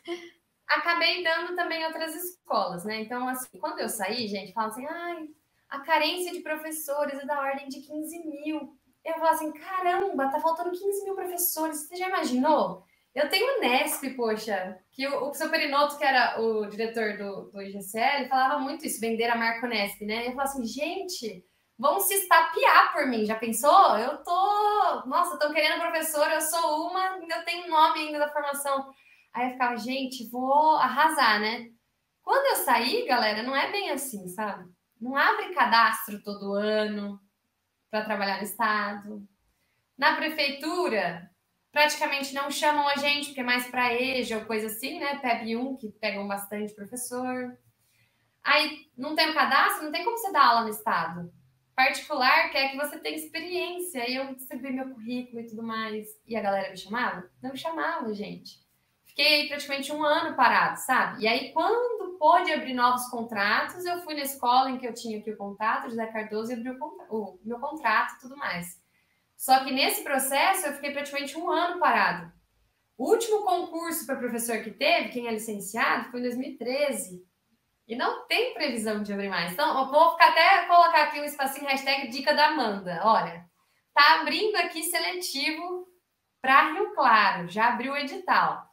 Então entra aí, procura no PCI Concursos, veja o edital lá, já se inscreve pelo seguinte: se no ano que vem quem está se formando, né, tiver interesse em ficar aqui em Rio Claro, a prefeitura está aberta, você tem ainda a possibilidade de pegar para matemática na escola agrícola ou um EJA, alguma coisa que precise de você. Quem é também formado aí, né, vai estar se formando esse ano e quer pegar lá no estado ano que vem, precisa se inscrever na diretoria de ensino agora, tá bom? Logo, já está abrindo aí, logo mais vai abrir para todo mundo a inscrição. Então, precisa urgentemente fazer isso, porque se você se forma e vai chover ano que vem, já saiu do prazo, você vai ficar um ano parado que nem eu. Então, assim, papo reto de amigo. Se inscreve agora, não perca prazos. E está saindo concurso também esse ano aqui em Rio Claro. Caduca agora é em outubro, a, o último concurso, e daí vai abrir um novo. Então, para vocês que estão se formando aí, no estado tem concurso. Então, se inscreva para o processo seletivo o quanto antes fica já olho no site da diretoria de Limeira ou da diretoria que você deseja participar no próximo ano. E quem é aqui, quer de Rio Claro, quer permanecer aqui ou quer tentar a prefeitura, tá abrindo processo seletivo já, já tem edital e concurso logo mais está aberto também. Isso ninguém me falou, isso se tivessem me falado, eu tive amigos que eram no mesmo ano que eu, que prestaram o concurso de 2013, mesmo cursando aí a graduação, e que passaram estão concursados. Se tivesse me falado que não tem todo ano, que demora demais para vir, eu também teria feito e ninguém me avisou. Então, agora vocês estão avisados, galera. Fica a dica aí. Dicas tá milionárias. Utilidade não, milionárias não é. Milionárias não. Não, milionárias. Tá longe. Você fala assim, quando eu sair da graduação, né, minha vida talvez financeira vai fazer um up aí. Galera, não, não muda muita coisa. Agora precisa rico. dar dica pro bacharel também. Quem Gente, tá formando eu, eu bacharel adoro cavar. quer continuar em Rio Claro, faz o quê? Eu adoro cavar buraco na frente da estrada. Muito gostoso fazer isso. Não, só pra ver o abismo. Só pra ver o abismo, só. É. O negócio é triste, gente. Não, isso é, muito, isso é muito verdade mesmo, você falou. É, todo mundo volta aí o vídeo, caderninho. Verdade. É faz dicas tudo isso aí. preciosas. Eu fiquei um ano parada, galera. Fui ajudar meu irmão que estava começando geologia, dando aula de GA de graça, cálculo de graça. Revendo tudo aí de graça aí pra galera. Mas é tudo família, né? Ah, mas É, ele devia divulgar pros ganhando amigos dinheiro, dele também, pegar os amigos que estavam indo mal também e falar, ó, minha irmã dá aula disso. Aí ele começa a ir bem nas provas e fala, ó, e faz a propaganda, né? Ele já, já faz a propaganda se ele for bem. Ó, fui bem porque minha irmã me ajudou. Mas tá eu ajudava, Luana. Eu ajudava tudo eles de graça. Vai vendo? Até Coração os é amigos? bom. Até os amigos. A gente fazia um junto lá e eu, eu ajudava eles para prova de GA e de cálculo. Ajudei. Vai vendo? Muita bondade, pouco capitalismo, né? Né? Eu falo assim, a gente fica com dó, não pode ter dó, tem que enfiar a faca, tem que cobrar mesmo. É, eles ficam gastando tudo em festa, vai gastar para estudar, então. Ih, Falando em festa, né, gente? Olha, a, a parte da graduação maravilhosa é o começo, né? Tá, que a Um festa é ano de graça? Para quem vai pra festa. E Eu coisa tava melhor, boiando, até esqueci disso. pedágio não existe, gente. É uma de integração que, que já criaram na vida. É uma pedágio. Vocês não fizeram? a Amanda eu deu uma fiz. travadinha pra você. É, Ah, Eu não sei se, se foi a minha internet que travou ou não, mas deu uma travadinha. Mas ela tava Não. falando do pedágio. Eu fiz pedágio, mas eu não gostava muito, não. Sempre voltava queimada demais do sol de Rio Claro, não tava Não muito acostumada. Não, eu- gostava porque, assim, era uma forma de você conseguir um dinheiro fácil e rápido para qual, fi, qual fim fosse, né? Porque tem gente que faz. Eu fiz muito depois que entrei para as The Leaders, né? Então a gente precisava juntar dinheiro para o campeonato, para pagar os custos do campeonato. E aí a gente fazia muito pedágio e vendia pão de queijo e fazia rifa, mas também tinha muito pedágio. De todas as arrecadações, pelo menos para mim, o que mais funcionava era o pedágio. Era o mais rápido que você ia ali, pegava uma, duas horinhas do dia e juntava uma grana, sabe? E era mais fácil do que convencer a galera a comprar rifa. Porque Com certeza. semáforo o pessoal parece que já tá acostumado, né? De ver uns Unespiano parado na, no farol ali pedindo dinheiro, então. Era quarto ano da graduação, eu escrevia bichete aqui no braço com tinta, filho, e já ia já pedir dinheiro ainda. Tem o dinheirinho para bichete? Gente, caminhoneiro dava nota de 20, até nota de 20 reais eu pegava naquele pedágio. Eu falei, gente, preciso fazer um pedágio para mim. Que isso? Pois é. Ganha muito dinheiro. Falei, galera, olha, pedir dinheiro é o, o negócio. Não tem que pagar essa nem aí vai pro caderninho também, hein, gente? Pode anotar Verdade. também. Ainda tá na faculdade, o pedágio tá testa. liberado. E vai. O, Ganha muito dinheiro. Nossa, e eu o pior- é o melhor período. o, o meu primeiro ano foi quando eu, eu menos fui em festa. Fui algumas ali ali, só que eu descobri um truque de que eu sempre vou de graça na maioria das festas que eu vou que eu toco. E aí eu, é, eu e mais mais que dois você assim, toca? oito Você de graça. Não, não, não, eu sou músico normal mesmo, sem bateria. Quer dizer, aí eles seriam anormais. É, não, banda, essas coisas. Eu toquei em várias cervejadas.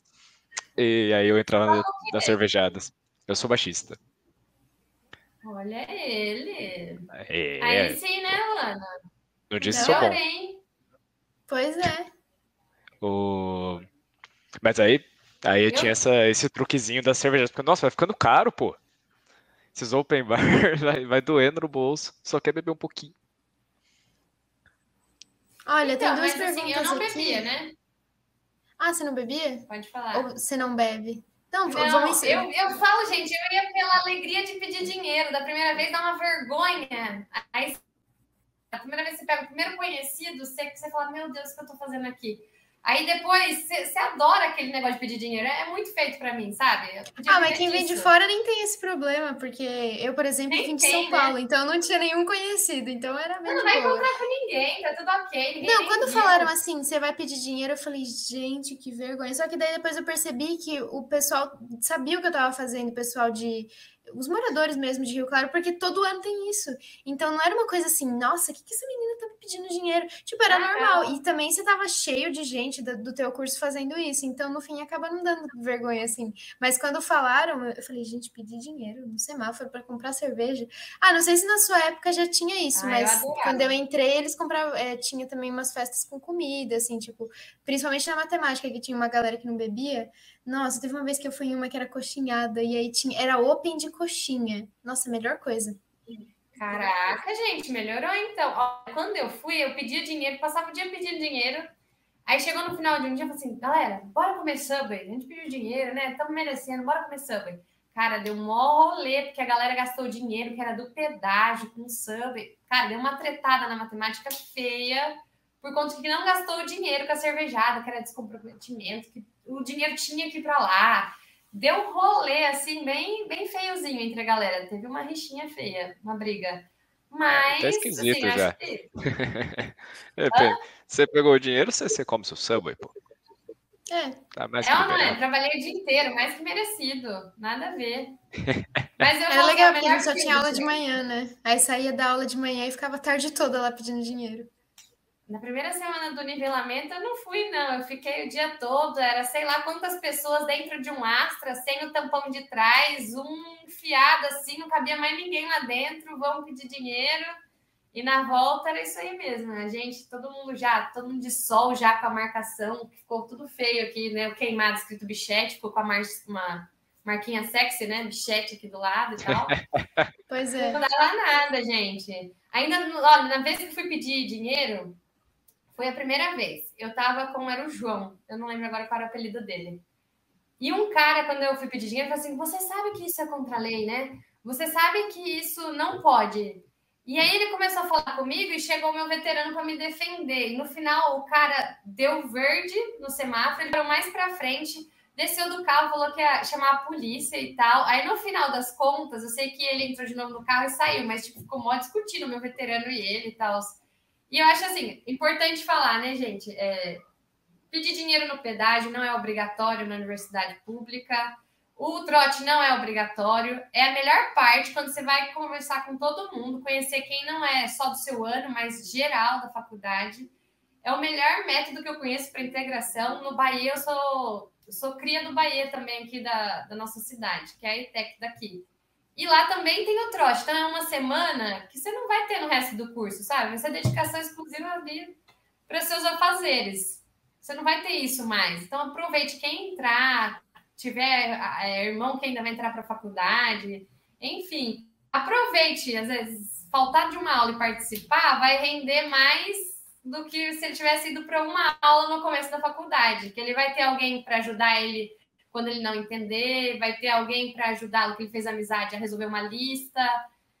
É, precisa disso, sinceramente, assim, a dica foi Amanda, ruim para um professor o que falando você isso, falou- né, minha posição, mas assim, esquece que eu sou professora, é Ixi. eu travei, Ei, Travou, travou. Destravou, destravou. voltei. Voltou. Eu precisava fazer um anúncio sobre isso que você está falando.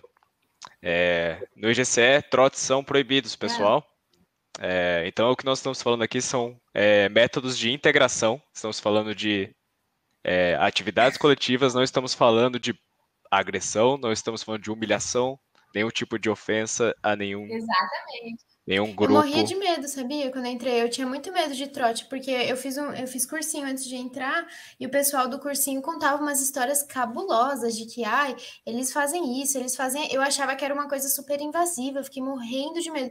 Eu pisei o pé na Unesp no primeiro dia de aula, um cartaz gigante. O trote é proibido pela lei tal, tal, tal, tal, tal. Aí eu fiquei, ufa, mas será que isso funciona na prática? Aí falaram do pedágio. Aí eu falei, vixe, não vai ser dentro da Unesp, porque eles marcavam de se encontrar na praça. Aí eu falei, nossa, o que, que vai acontecer nessa praça ali na frente da Unesp?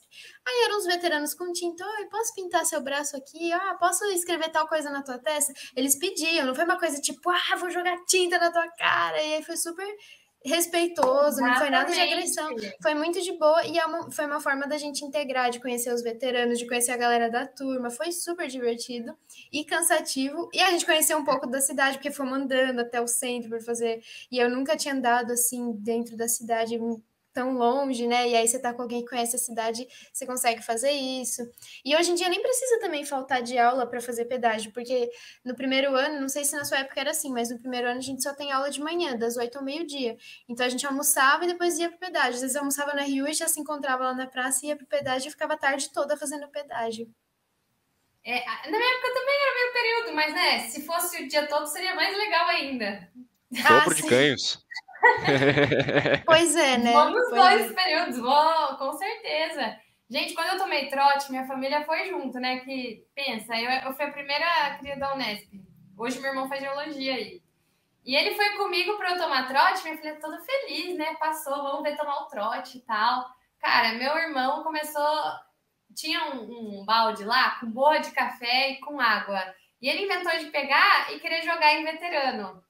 Então, no final das contas, eu tomei trote, meu irmão também tomou, e nas primeiras semanas, tipo, não era Amanda, era a irmã do menino que quis dar trote nos veteranos. Então, eu fiquei até no começo me conheciam como a irmã do carinha que tentou dar trote nos veteranos. é isso aí, gente, a participação, a integração, e não tem nada, assim, tem cursos que eu vou falar que deve ser bem feio, assim, o negócio que oprime as pessoas, falar. mas na matemática na Unesp daqui é super tranquila, né? Mas para integrar mesmo. E o que você não quiser fazer não é obrigado, jamais. É super de boa. Não sei o seu irmão, mas tinha uma menina que entrou comigo no mesmo ano que eu e morava na pensão que eu fui morar. Ela entrou para geologia e aí no primeiro dia a gente, eu cheguei tarde em casa, pintada, escrito bichete, não sei o quê, braço pintado, suada, queimada, e ela chegou lavada de lama, cheia de lama. O trote foi é esse. É porque lá, lá eles normalmente fazem isso, né? Os pedreirinhos ali tem que nadar na lama, tá certo, né? Pedreiro. Tem que estar tá sujo, senão não é pedreiro. Não dá, né? Né? O povo da geologia se acha um pouco. Ah, só um não pouquinho. Se assim. É, não é nem é. pedreiros rocheiros aí, né? Se achando, né? Esse negócio de Petrobras aí. Se eu mostrar aqui embaixo, gente, tá cheio de pedra. É rocha, né? Pra eles é rocha. Mas eu falo que é pedra só pra cutucar mesmo. Não, mas eu concordo, faço a mesma coisa. Você faz a mesma coisa? É, tem que chamar de pedra. Não faço curso. Não tem. Tá certo. Rocha, no... mané. bom, bom negócio chique aí, cara. Pode falar assim com a pedra. Uh, pedra mal humilde. O... Eu tenho, tenho uma pergunta que acabou aparecendo no chat, é uma que é, eu realmente queria fazer para você como professor. É, como que está sendo o ensino à distância com a pandemia? Triste, pessoal. Assim, a maioria, vou, vou falar bem assim, real negócio. Quando a gente tem uma família, né? O, a educação ela é dever do Estado, da família, não é? E da sociedade, da comunidade, tudo mais. E a família, infelizmente, eu sou de periferia, tá? O José Cardoso é, a, é o cantinho aqui da cidade. Quando a gente está aqui na periferia, a visão do aluno e da família não é dar prosseguimento aos estudos. Eles não veem a hora de se formar no ensino médio e conseguir um emprego. Se for de um salário mínimo ou menor que isso, não importa, sabe? O plano deles é, os meninos, vou trabalhar vou comprar uma moto. Isso é o plano de vida deles, entende? Então, quando você não tem uma família que apoia, não é estruturada e não vai falar para o filho, prossiga nos estudos, é difícil. A cultura deles não é de estudo. E se o filho conseguiu um emprego antes desse, desse, desse final, né, da conclusão do ensino médio, infelizmente tem uns que largam para fazer isso. Para trabalhar e para conseguir o dinheiro logo. Eles não veem assim, ah, vou precisar crescer no meu trabalho, quero evoluir. Não vê isso. Então, no período de pandemia, os pais eles não são atentos, eles não olham o caderno, eles não estão atentos ao WhatsApp, o grupo do WhatsApp da escola.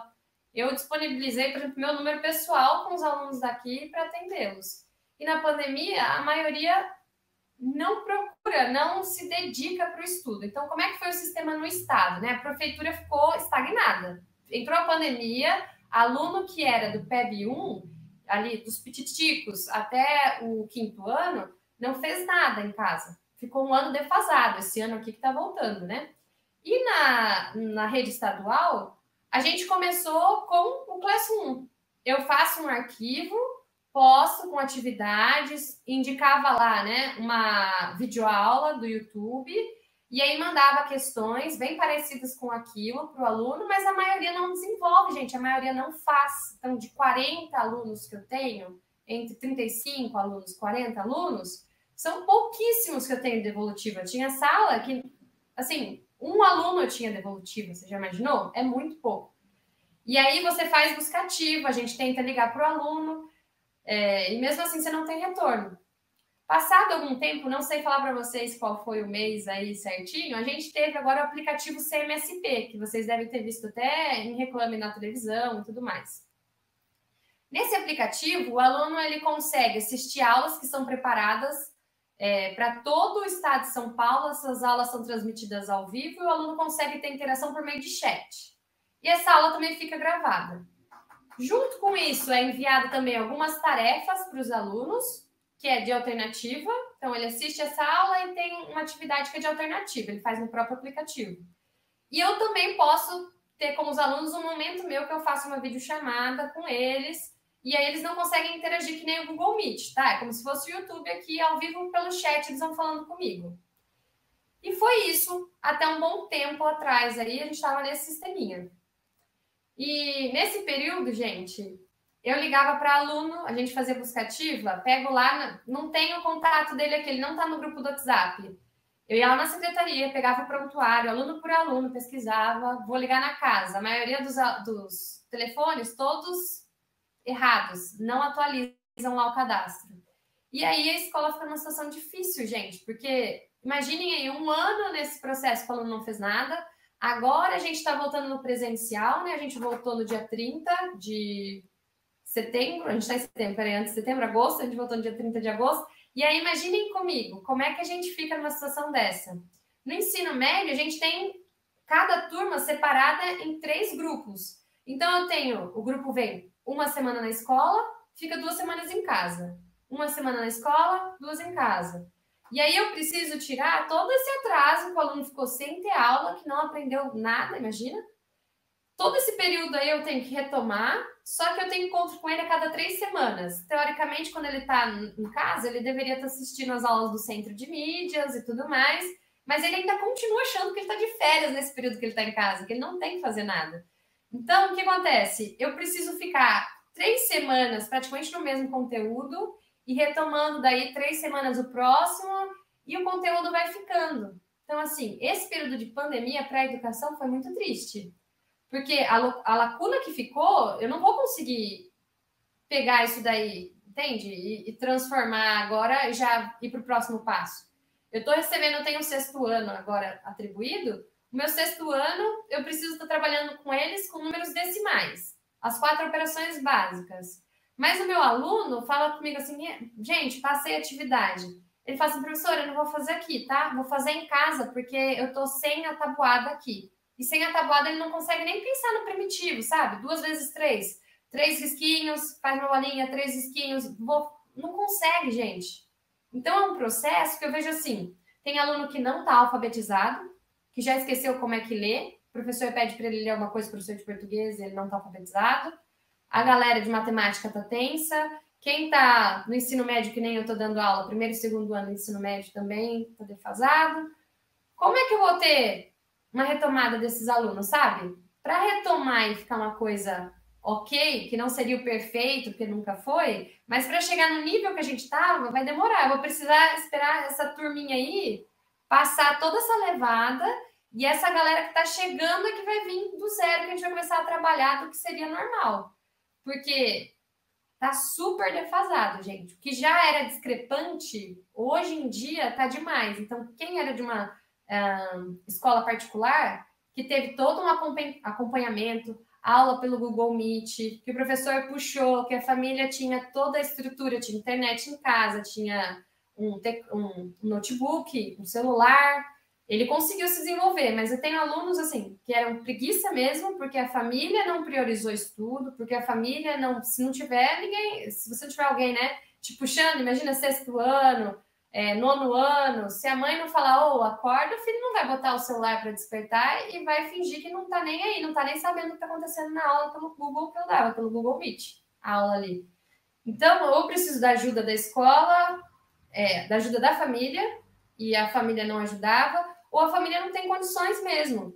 Não adianta a escola, por exemplo, o Estado agora deu chip para os alunos. Não adianta eles darem o chip se o aluno não tem o celular para colocar o chip. Então, eu tenho alunos que são têm condições, mas eu tenho muito aluno que realmente, gente, não tem condição de ter isso. E aí, como é que fica esses alunos? Então, a discrepância aí só ficou mais evidente entre as classes, sabe? Foi bem complicado mesmo. Inclusive, eu tive até é, alunos aí da Unesp que foram meus estagiários no ano passado. E eles viram de perto, porque a gente ficava de plantão. Eu falava: olha, pessoal, vou tirar dúvidas. Quando eu postava atividade no Classroom, e era só o arquivo e aula do YouTube, eu ficava de plantão. Galera, se vocês precisarem de ajuda, olha, tô aqui, a gente tem estagiário. E aí a gente ia ajudando para resolver as atividades com eles. E na maioria das aulas eu não tinha nem um aluno, gente, para resolver nada. Então, assim, eles não estavam nem aí. E eu não culpo, porque é cultura mesmo. Se você não tem alguém puxando e se não tem, você não é ensinado que a educação é importante, ele não vai valorizar isso, né? Cá entre nós, imagina. Às vezes até para gente o ritmo de estudo é difícil, imagina para uma criança ou para um adolescente, né? É. Não é não é natural para eles. Exato. É, você contando, eu fiquei imaginando como que seria se durante essa pandemia fosse eu no ensino fundamental ou fosse eu no ensino médio, porque eu não sei também como que eu ia estar tá levando. É difícil, porque está sendo difícil até na faculdade, que a gente já tem mais essa mentalidade de saber que é importante, que precisa disso, tem mais estrutura e tudo mais. Nossa, é bem complicado. Agora, algo legal que aconteceu na pandemia é muito dinheiro foi direcionado para coisas que a gente não tinha antes, tá? Então, estrutura da escola. A maioria das escolas, se vocês passarem por aí, escola estadual recebeu muita verba para reforma. Então, nosso, nosso telhado aqui, às vezes chovia, chovia dentro da escola porque o telhado não funcionava direito. Não era buraco, não sabia explicar o que, que era. E mandava consertar e vira e mexe, chovia e tinha água dentro da escola, virava uma cachoeirinha lá dentro. Então, assim, o telhado todo foi reformado, a parte que era é, de concreto também fizeram toda concretagem nova. Uh, as salas receberam, ao invés de quadro com giz, né? Agora é tudo com caneta, é quadro branco. A, a escola foi trocada todo o piso. Então, teve muita melhora aí na infraestrutura. Recebemos computadores também, que estava tudo também ultrapassado. Então, assim, para isso foi um período muito bom. Mas para os alunos e aprendizagem em si, no dia a dia, foi tenso. Complicado, né? É. Então, e aí tem uma pergunta também sobre aula, um, sobre aula online, não, sobre faculdade online. Que o. Calma aí, como é que ele chama mesmo? Abel. O Abel perguntou. O Abel. Ou, oh, o que vocês acham de faculdade online? Ó, eu vou falar para você, Abel, que para mim não funciona. Mas o que, que eu acho de faculdade? Se a faculdade online ela é online, tipo assim, Univesp, ok, a pessoa já sabe, ela já vai com essa ideia de faculdade online. Agora, a faculdade online, no sentido de isso aí que virou na pandemia, de um monte de faculdade presencial começar a dar aula online, eu acho que é o que tem, né? A gente tem que aceitar, mas assim, para mim não funciona. Eu me dava muito melhor no presencial, entendia muito melhor as coisas presencialmente, era muito mais é, gostoso de fazer. Eu fiquei muito desanimada, só que a pandemia aconteceu no meu quarto ano de faculdade, né? Eu tô agora em 2021 no meu Isso. quinto ano, que eu vou formar em cinco. Então, assim, eu fiquei desmotivada pra caramba. Só que eu falei, gente, é o quarto ano, não vou desistir agora. Mas, nossa, desmotivou legal, porque não. Não é, a mesma, não é a mesma pegada, não é a mesma vibe. Fora que não é uma estrutura que foi pensada para ser online, é um monte de adaptação e a gente aprendendo a lidar com isso, né?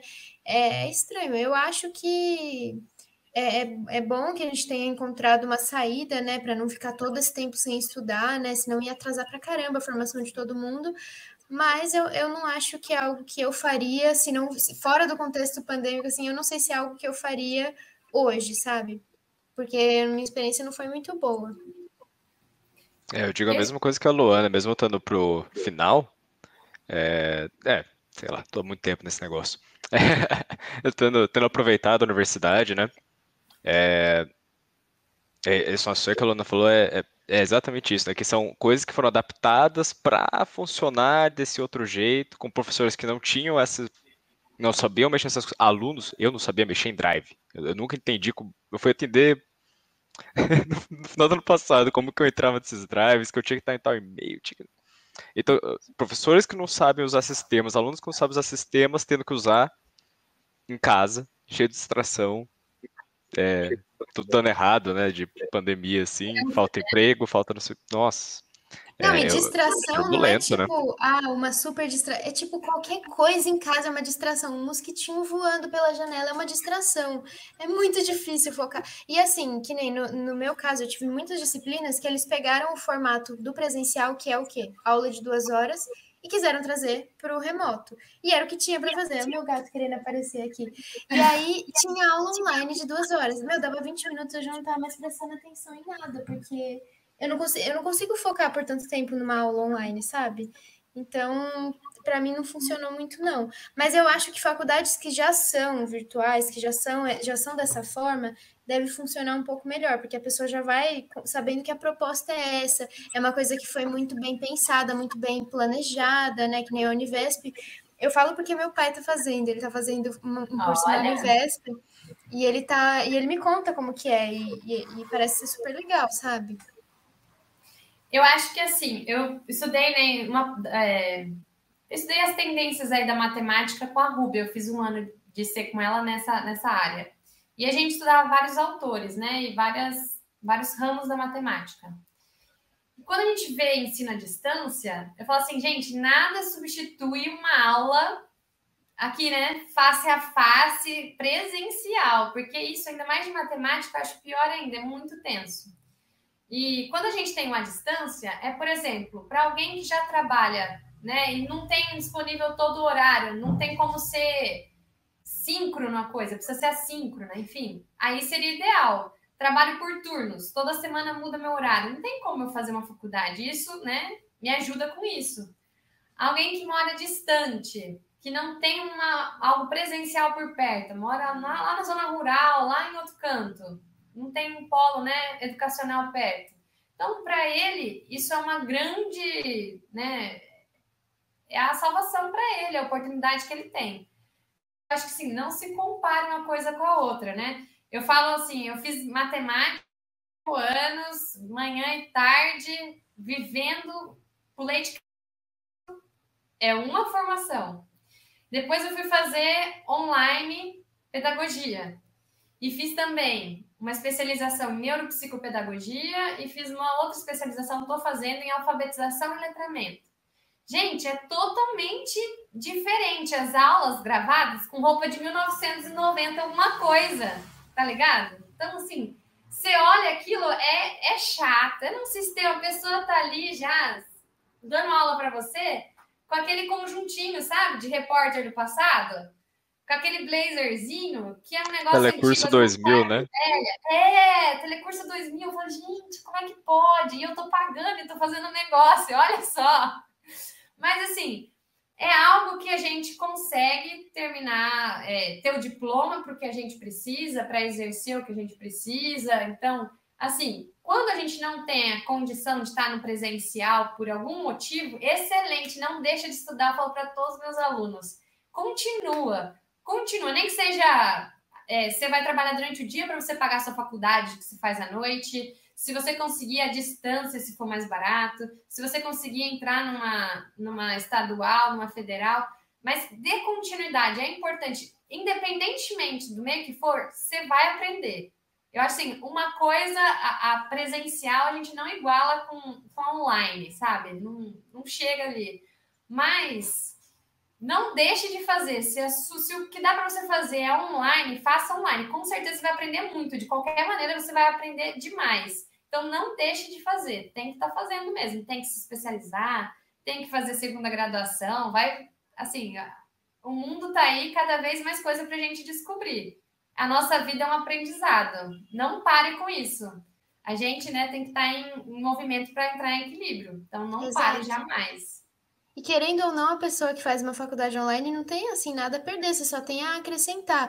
Pode não ser a mesma coisa do que um presencial seria, mas com certeza você vai sair diferente do que o que você entrou, né? Você vai aprender coisas que você nem esperava. Eu acho, eu acho isso muito bacana. E eu sei também que tem gente que se dá muito bem com faculdade online. É, não é o meu caso, porque eu, eu me distraio muito fácil. Então, assim, quando eu estou numa sala com vários alunos prestando atenção num professor, é mais fácil de eu lembrar que eu tenho que prestar atenção no professor. E você não quer também, tipo, que as pessoas reparem que você está distraída, que você está, sei lá, no celular, alguma coisa. Só que no online, é... nossa senhora, meu gato aqui fazendo arte. Só que no online é, é diferente, é você, o seu computador, a sua coluna doendo de tanto você ficar assim para olhar o computador, que às vezes a gente tá, a gente começa assim a aula, daqui a pouco a gente tá assim, ó, porque a gente vai, vai, vai perdendo assim a postura. E não dá para você reproduzir isso. Às vezes a gente tem três, quatro aulas no dia, então seis, oito horas de aula, não dá para você ficar seis, oito horas na frente de um computador. Cansa, é cansativo. É e tem faculdades que já tem essa proposta de ser online e que a pessoa não vai ter seis horas de aula online no dia, né?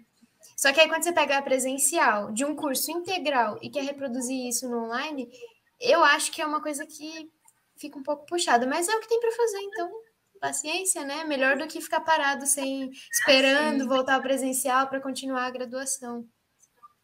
Eu acho engraçado, né? Assim, é...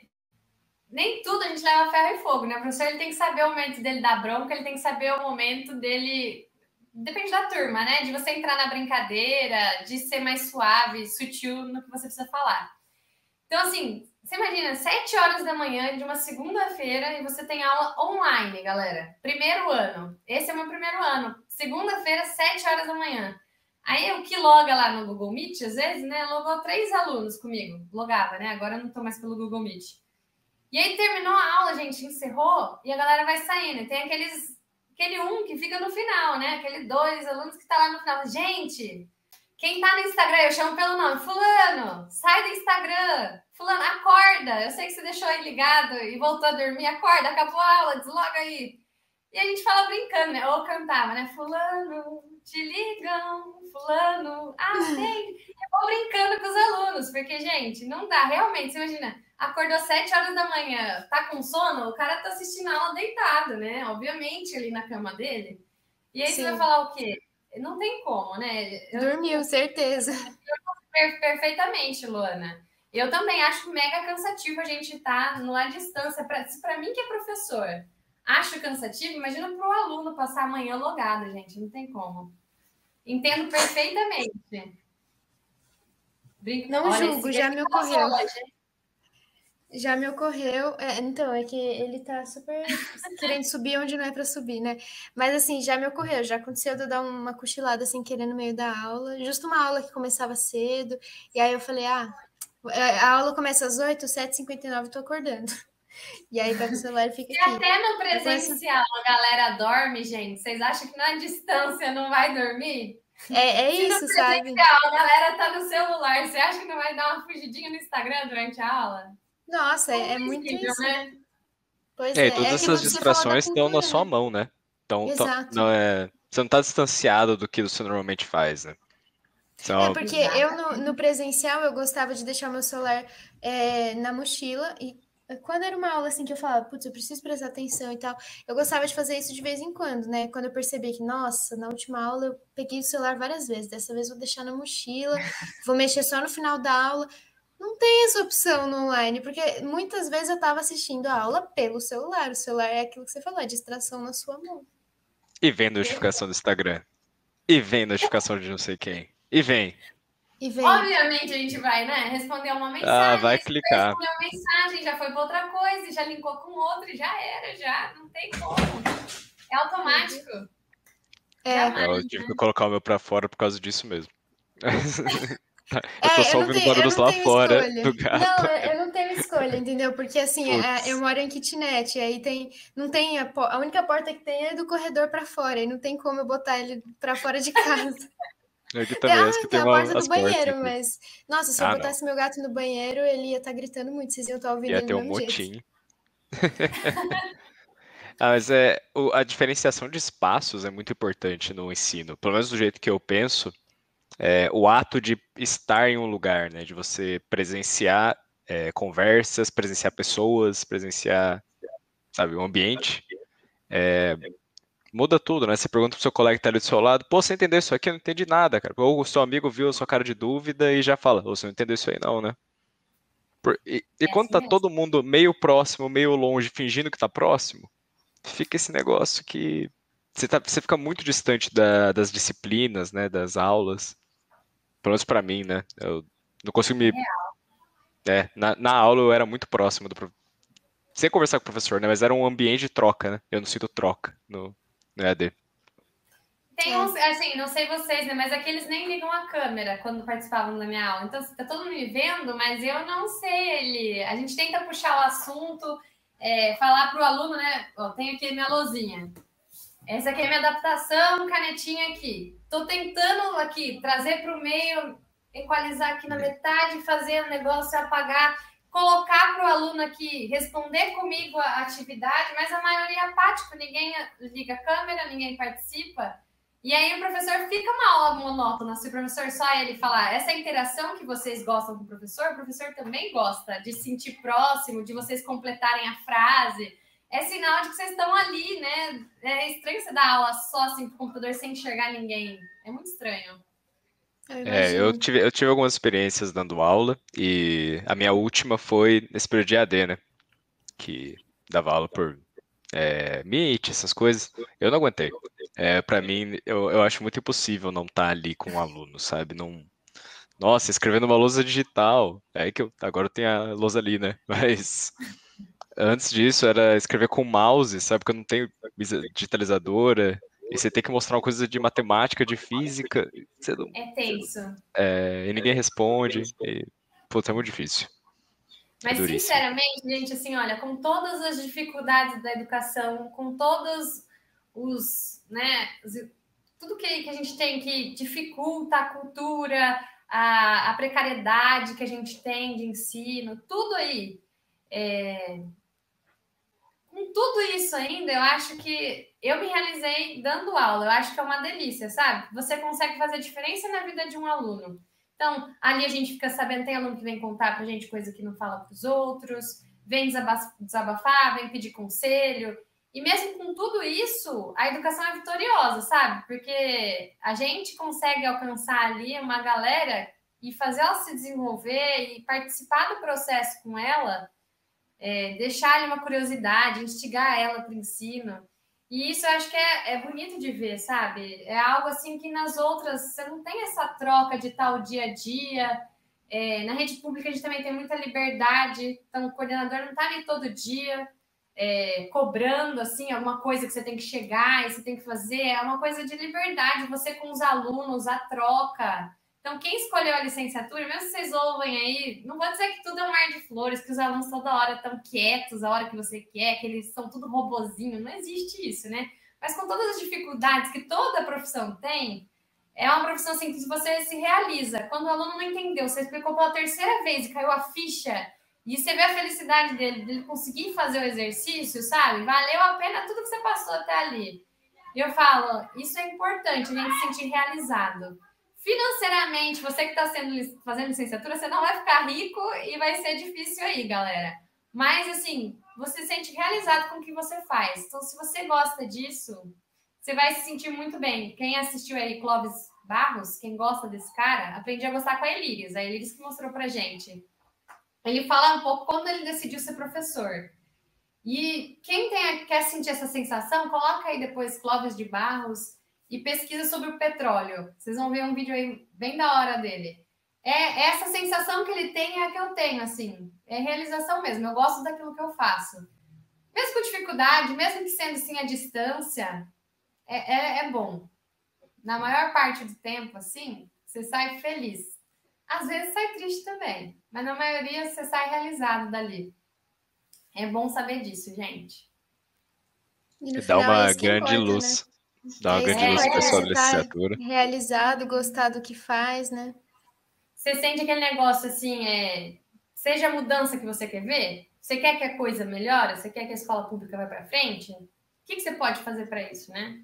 O que, que você pode pensar, o que você pode fazer de diferente, enfim. É. Eu curto aí. A educação não transforma o mundo, a educação transforma pessoas e pessoas em comunhão transformam o mundo. Perfeito, Lucas. Podemos fechar com essa aí? Carteirinha suficiente? Tô brincando. Mas é isso. Fala do Paulo Freire, né? Tá, tá comemorativo até. Quer, é... Vamos pegar uma última hum. pergunta só? só eu, não, eu não gosto de deixar a pergunta no chat sem responder. Ah, é verdade. Eu não olhei. É, então, assim, tem. Não, ele acabou de mandar o. Esqueci o nome dele de novo. Você começa o Abel, com novo? Abel, Abel, Abel. Gente, é... o Abel é um refugiado de Cuba. Se vocês quiserem entrevistar ele, perguntar como que é o ensino em Cuba, sei lá o que aí. Ele fez matemática também? Um amigo em comum. Não, não é nada da matemática. Mas é legal aí, uma cultura diferente pra vocês perguntarem. Tá super hum, interativo, tá me ajudando. Mandei o link, vocês falaram, né? Divulga o link aí. Divulguei, a galera tá participando, olha. Ele tá super participando. Obrigada, o Milton também. O Milton tá fazendo uns comentários aqui, que geralmente a gente puxa mais pergunta, mas ele também comentou quando você tava falando da aula de manhã. Ele fala que a primeira aula da segunda-feira ele coloca Bom Dia Fazendinha do Bita pro, e os animais, e é incrível. É, quando o Pringenzi tava falando do, das notificações, ele falou: o pior é quando o LOLzinho chama por você. LOLzinho e o Abel. Ah, o Abel falou aqui que ele faz TI. Ele perguntou: é, vocês acham que o Brasil precisa de mais pessoas formadas na área da educação?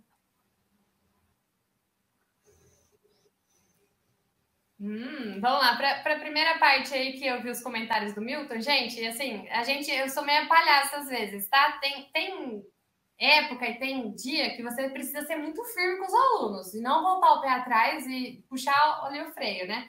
Mas na maioria das aulas eu começava a botar música alta aqui começava dançando aqui para eles entrarem animados, ou então qualquer coisa que você fala, né? Eu falei de meme com vocês no, na produção, né? Quando ficou aí nos bastidores. Eles soltam uma palavra que tem alguma coisa com meme, eu já mando meme. Se o nome da, da fulana tem música com o nome da minha aluna, eu vou cantar um pedaço da música quando ela falar qualquer coisa aí. Encher o saco, porque nono ano é flor da idade, né? Adolescência. E aí você tá ali falando já de. Ah, tá de olho em fulano, olha essa marquinha no pescoço dele. Hum. Aí você já vai zoando, e isso, Milton, é demais. Você tem que ir zoando mesmo. Coloca meme nos grupos da, da escola. É o que Ele falou gostam. que ele é o palhaço. Ó, ele botou aqui, eu sou tem o palhaço, ser, né? nervoso. Você acha que você vai se formar, vai ser só professor? Não, tem que, vai ter que ser animador, vai ter que ser Cara, palhaço. Psicólogo, você eu vai ser palhaço, você vai ser Eu vi uma coisa. professora que ela, uma professora que ela fez um vídeo acho que pro TikTok ou pro Instagram, enfim, alguma rede social aí de vídeos, falando. É, falando não, ela gravou, acho, a, a chamada que ela fazia para aula online dela. E aí era chamada de memes. Então ela chamava o seu nome e você tinha que responder com um meme, tipo. E aí eu, nossa, genial. E aí eu, a galera super interagindo, buscando o meme para responder na chamada, né? Mas respondendo a pergunta aí do Abel, se ele acha que precisa de mais pessoas formadas em educação, o que, que eu acho que está acontecendo no processo aí, né? de seis aulas que a gente tinha é, na escola, diárias, agora a gente tem sete, de 45 minutos ao invés de 50. Então a gente precisa de mais professores mais professores. Nós estamos aí com o novo ensino médio. Então, a partir de agora, vai aumentar aí mais matérias para os alunos. Eles vão ter presencial uma parte, e aí, ou no sábado, ou então online, eles vão ter mais disciplinas. Então, vai precisar de mais professores. Então, assim, vai precisar de mais gente. Então, se você está pensando na área da educação, vai precisar de mais gente. E assim, eu conheço aqui de perto, né? Santa Gertrude estava precisando de professor, não tinha professor para matemática, eles estavam correndo atrás para chamar ultimamente. Então, assim, você vai conseguir abrir um, um contrato, assim que tiver um contrato emergente, é, uma abertura né, de contrato é, emergencial, assim que eles abrirem esse período de processo seletivo, se você se inscreveu, Às vezes você não vai pegar logo a aula, assim, no mesmo mês, mas vai chegar no seu número e você vai pegar. Então, assim, é um campo agora que vai ter bastante aula, tá? Tá aumentando aí o número de aulas, então vai precisar de mais professores. O que acontece também é que tem bastante formação rápida, né? A partir de agora, com um ano, acho que até em seis meses que eu ouvi falar, em seis meses você já tem uma segunda graduação. Então tá facinho aí de ter uma licenciatura e vir para a área de educação. Fica a dica aí para galera. Vai ter mais, com certeza. Precisamos de mais pessoas na área da educação. E mais Eu concursos também. abrindo. Mas isso É, aí e- tem a ver com a faculdade. Precisamos de mais concursos. Ah, eu Fica também de acho olho que aí sim. no Paulínia, galera. Paulínia é sucesso. Quem entra lá não fica rico também, mas tem um salário que é mais que o dobro que o daqui. Uau! Não, mais que o triplo. Mais que o triplo daqui, galera. Paulínia é sucesso. Uau! E é isso, né? É isso aí. Nossa, o famoso é isso, duríssimo, né? É isso. Eu falei que passava rápido, a gente já tá em uma hora e quarenta, quase duas horas. Amém, Senhor. Eu consegui Eu- eu- dar conta. Dez minutinhos tá pra cá, eu sentia fome, hein? Pra mim, pra mim bateu aquela fome. Pois é. Eu imagino que você também, Amanda. Nossa, mas a gente respondeu um monte de coisa, falou um monte de coisa. O- Eu queria agradecer muito todos, todos- sua presença, tudo que, todas as experiências que você compartilhou, principalmente de tudo. Tem- não vou nem selecionar. Olha, de última hora e no nervoso é difícil Seu ânimo também. das coisas e falar bonito, tá? E eu fico assim, gente, preciso falar assim, né, certinho e coisa e tal, tá na live, me controlar. Eu senti a mesma sensação, para encerrar, vou contar da primeira reunião importante que eu fui do PET. Fui no IGCE para representar os petianos da matemática e assim, uma reunião de tutores. Galera, chegou lá preocupada assim, não, não vou falar gente, né? Tem que usar nós, tem que sei lá o quê, não pode descer do salto, né? Só os tutores aqui, super preocupada. E essa eu contei na Semate. Quem tava na Semate lá quando eu participei da, da mesa redonda, acho que vai lembrar. E aí, eu nessa preocupação, gente, quando eu cheguei lá, sabe, tipo, o Senado, sabe aquelas coisas assim que o nível só vai baixando? Eu cheguei lá, tinha um tutor, gente, de um grupo PET, que eu não vou falar senão a galera vai chegar assim no entorno, vai chegar no nome. Razão de tudo, sabe? O cara que tem que ter razão, ele tá certo, e ele lembra de como começou as coisas, e começou a ficar assim, acalorado, ele e o diretor do. Gente, ele fazia assim, ó. Você sabe é um monte disso e mostrou o dedo do meio. Falei, caramba, gente! Nossa, Meu, Amanda, pode deu umas travadas. Mas, nossa, a história ficou muito doida. Não, a história ficou muito doida com as travadas. Ficou, ficou, Ficou ainda melhor. É que você ficou tipo. E ele tava lá. E ele tava Dedo falando. do meio. E de repente ele mostrou o dedo no meio. Pô. Tá eu vou bom. explicar, vou voltar. O cara, naquele calor da discussão, e ele discutindo, ele tinha razão, e ele lembrava de como tudo começou. Ele começou, fez assim, tá devagar aí pra vocês? Fez assim, sabe, tipo. Aí ele falou assim: Meu, você sabe o que, que é isso? Fazendo pro diretor, mano, do, do IGCE. É um monte disso, e mostrou o dedo do meio.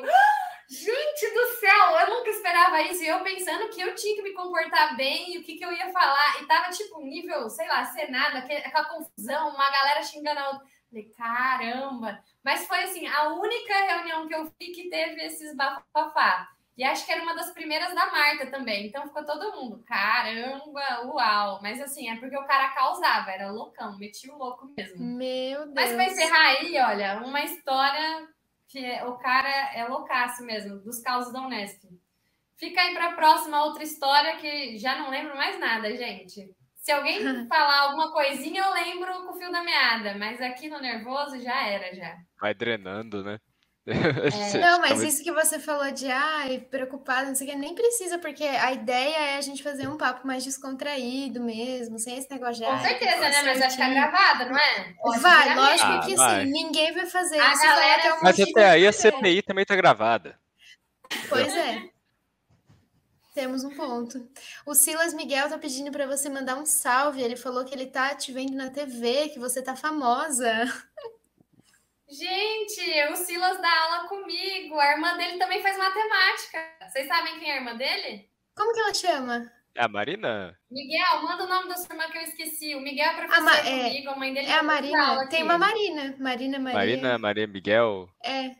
É, eu- se for ela, eu Marina. conheço. Se não for ela, eu não sei. Ela mesmo, conhecemos sim.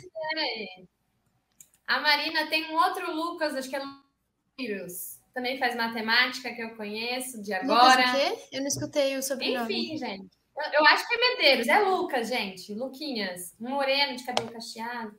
Deve estar curtinho agora, não Lucas. lembro.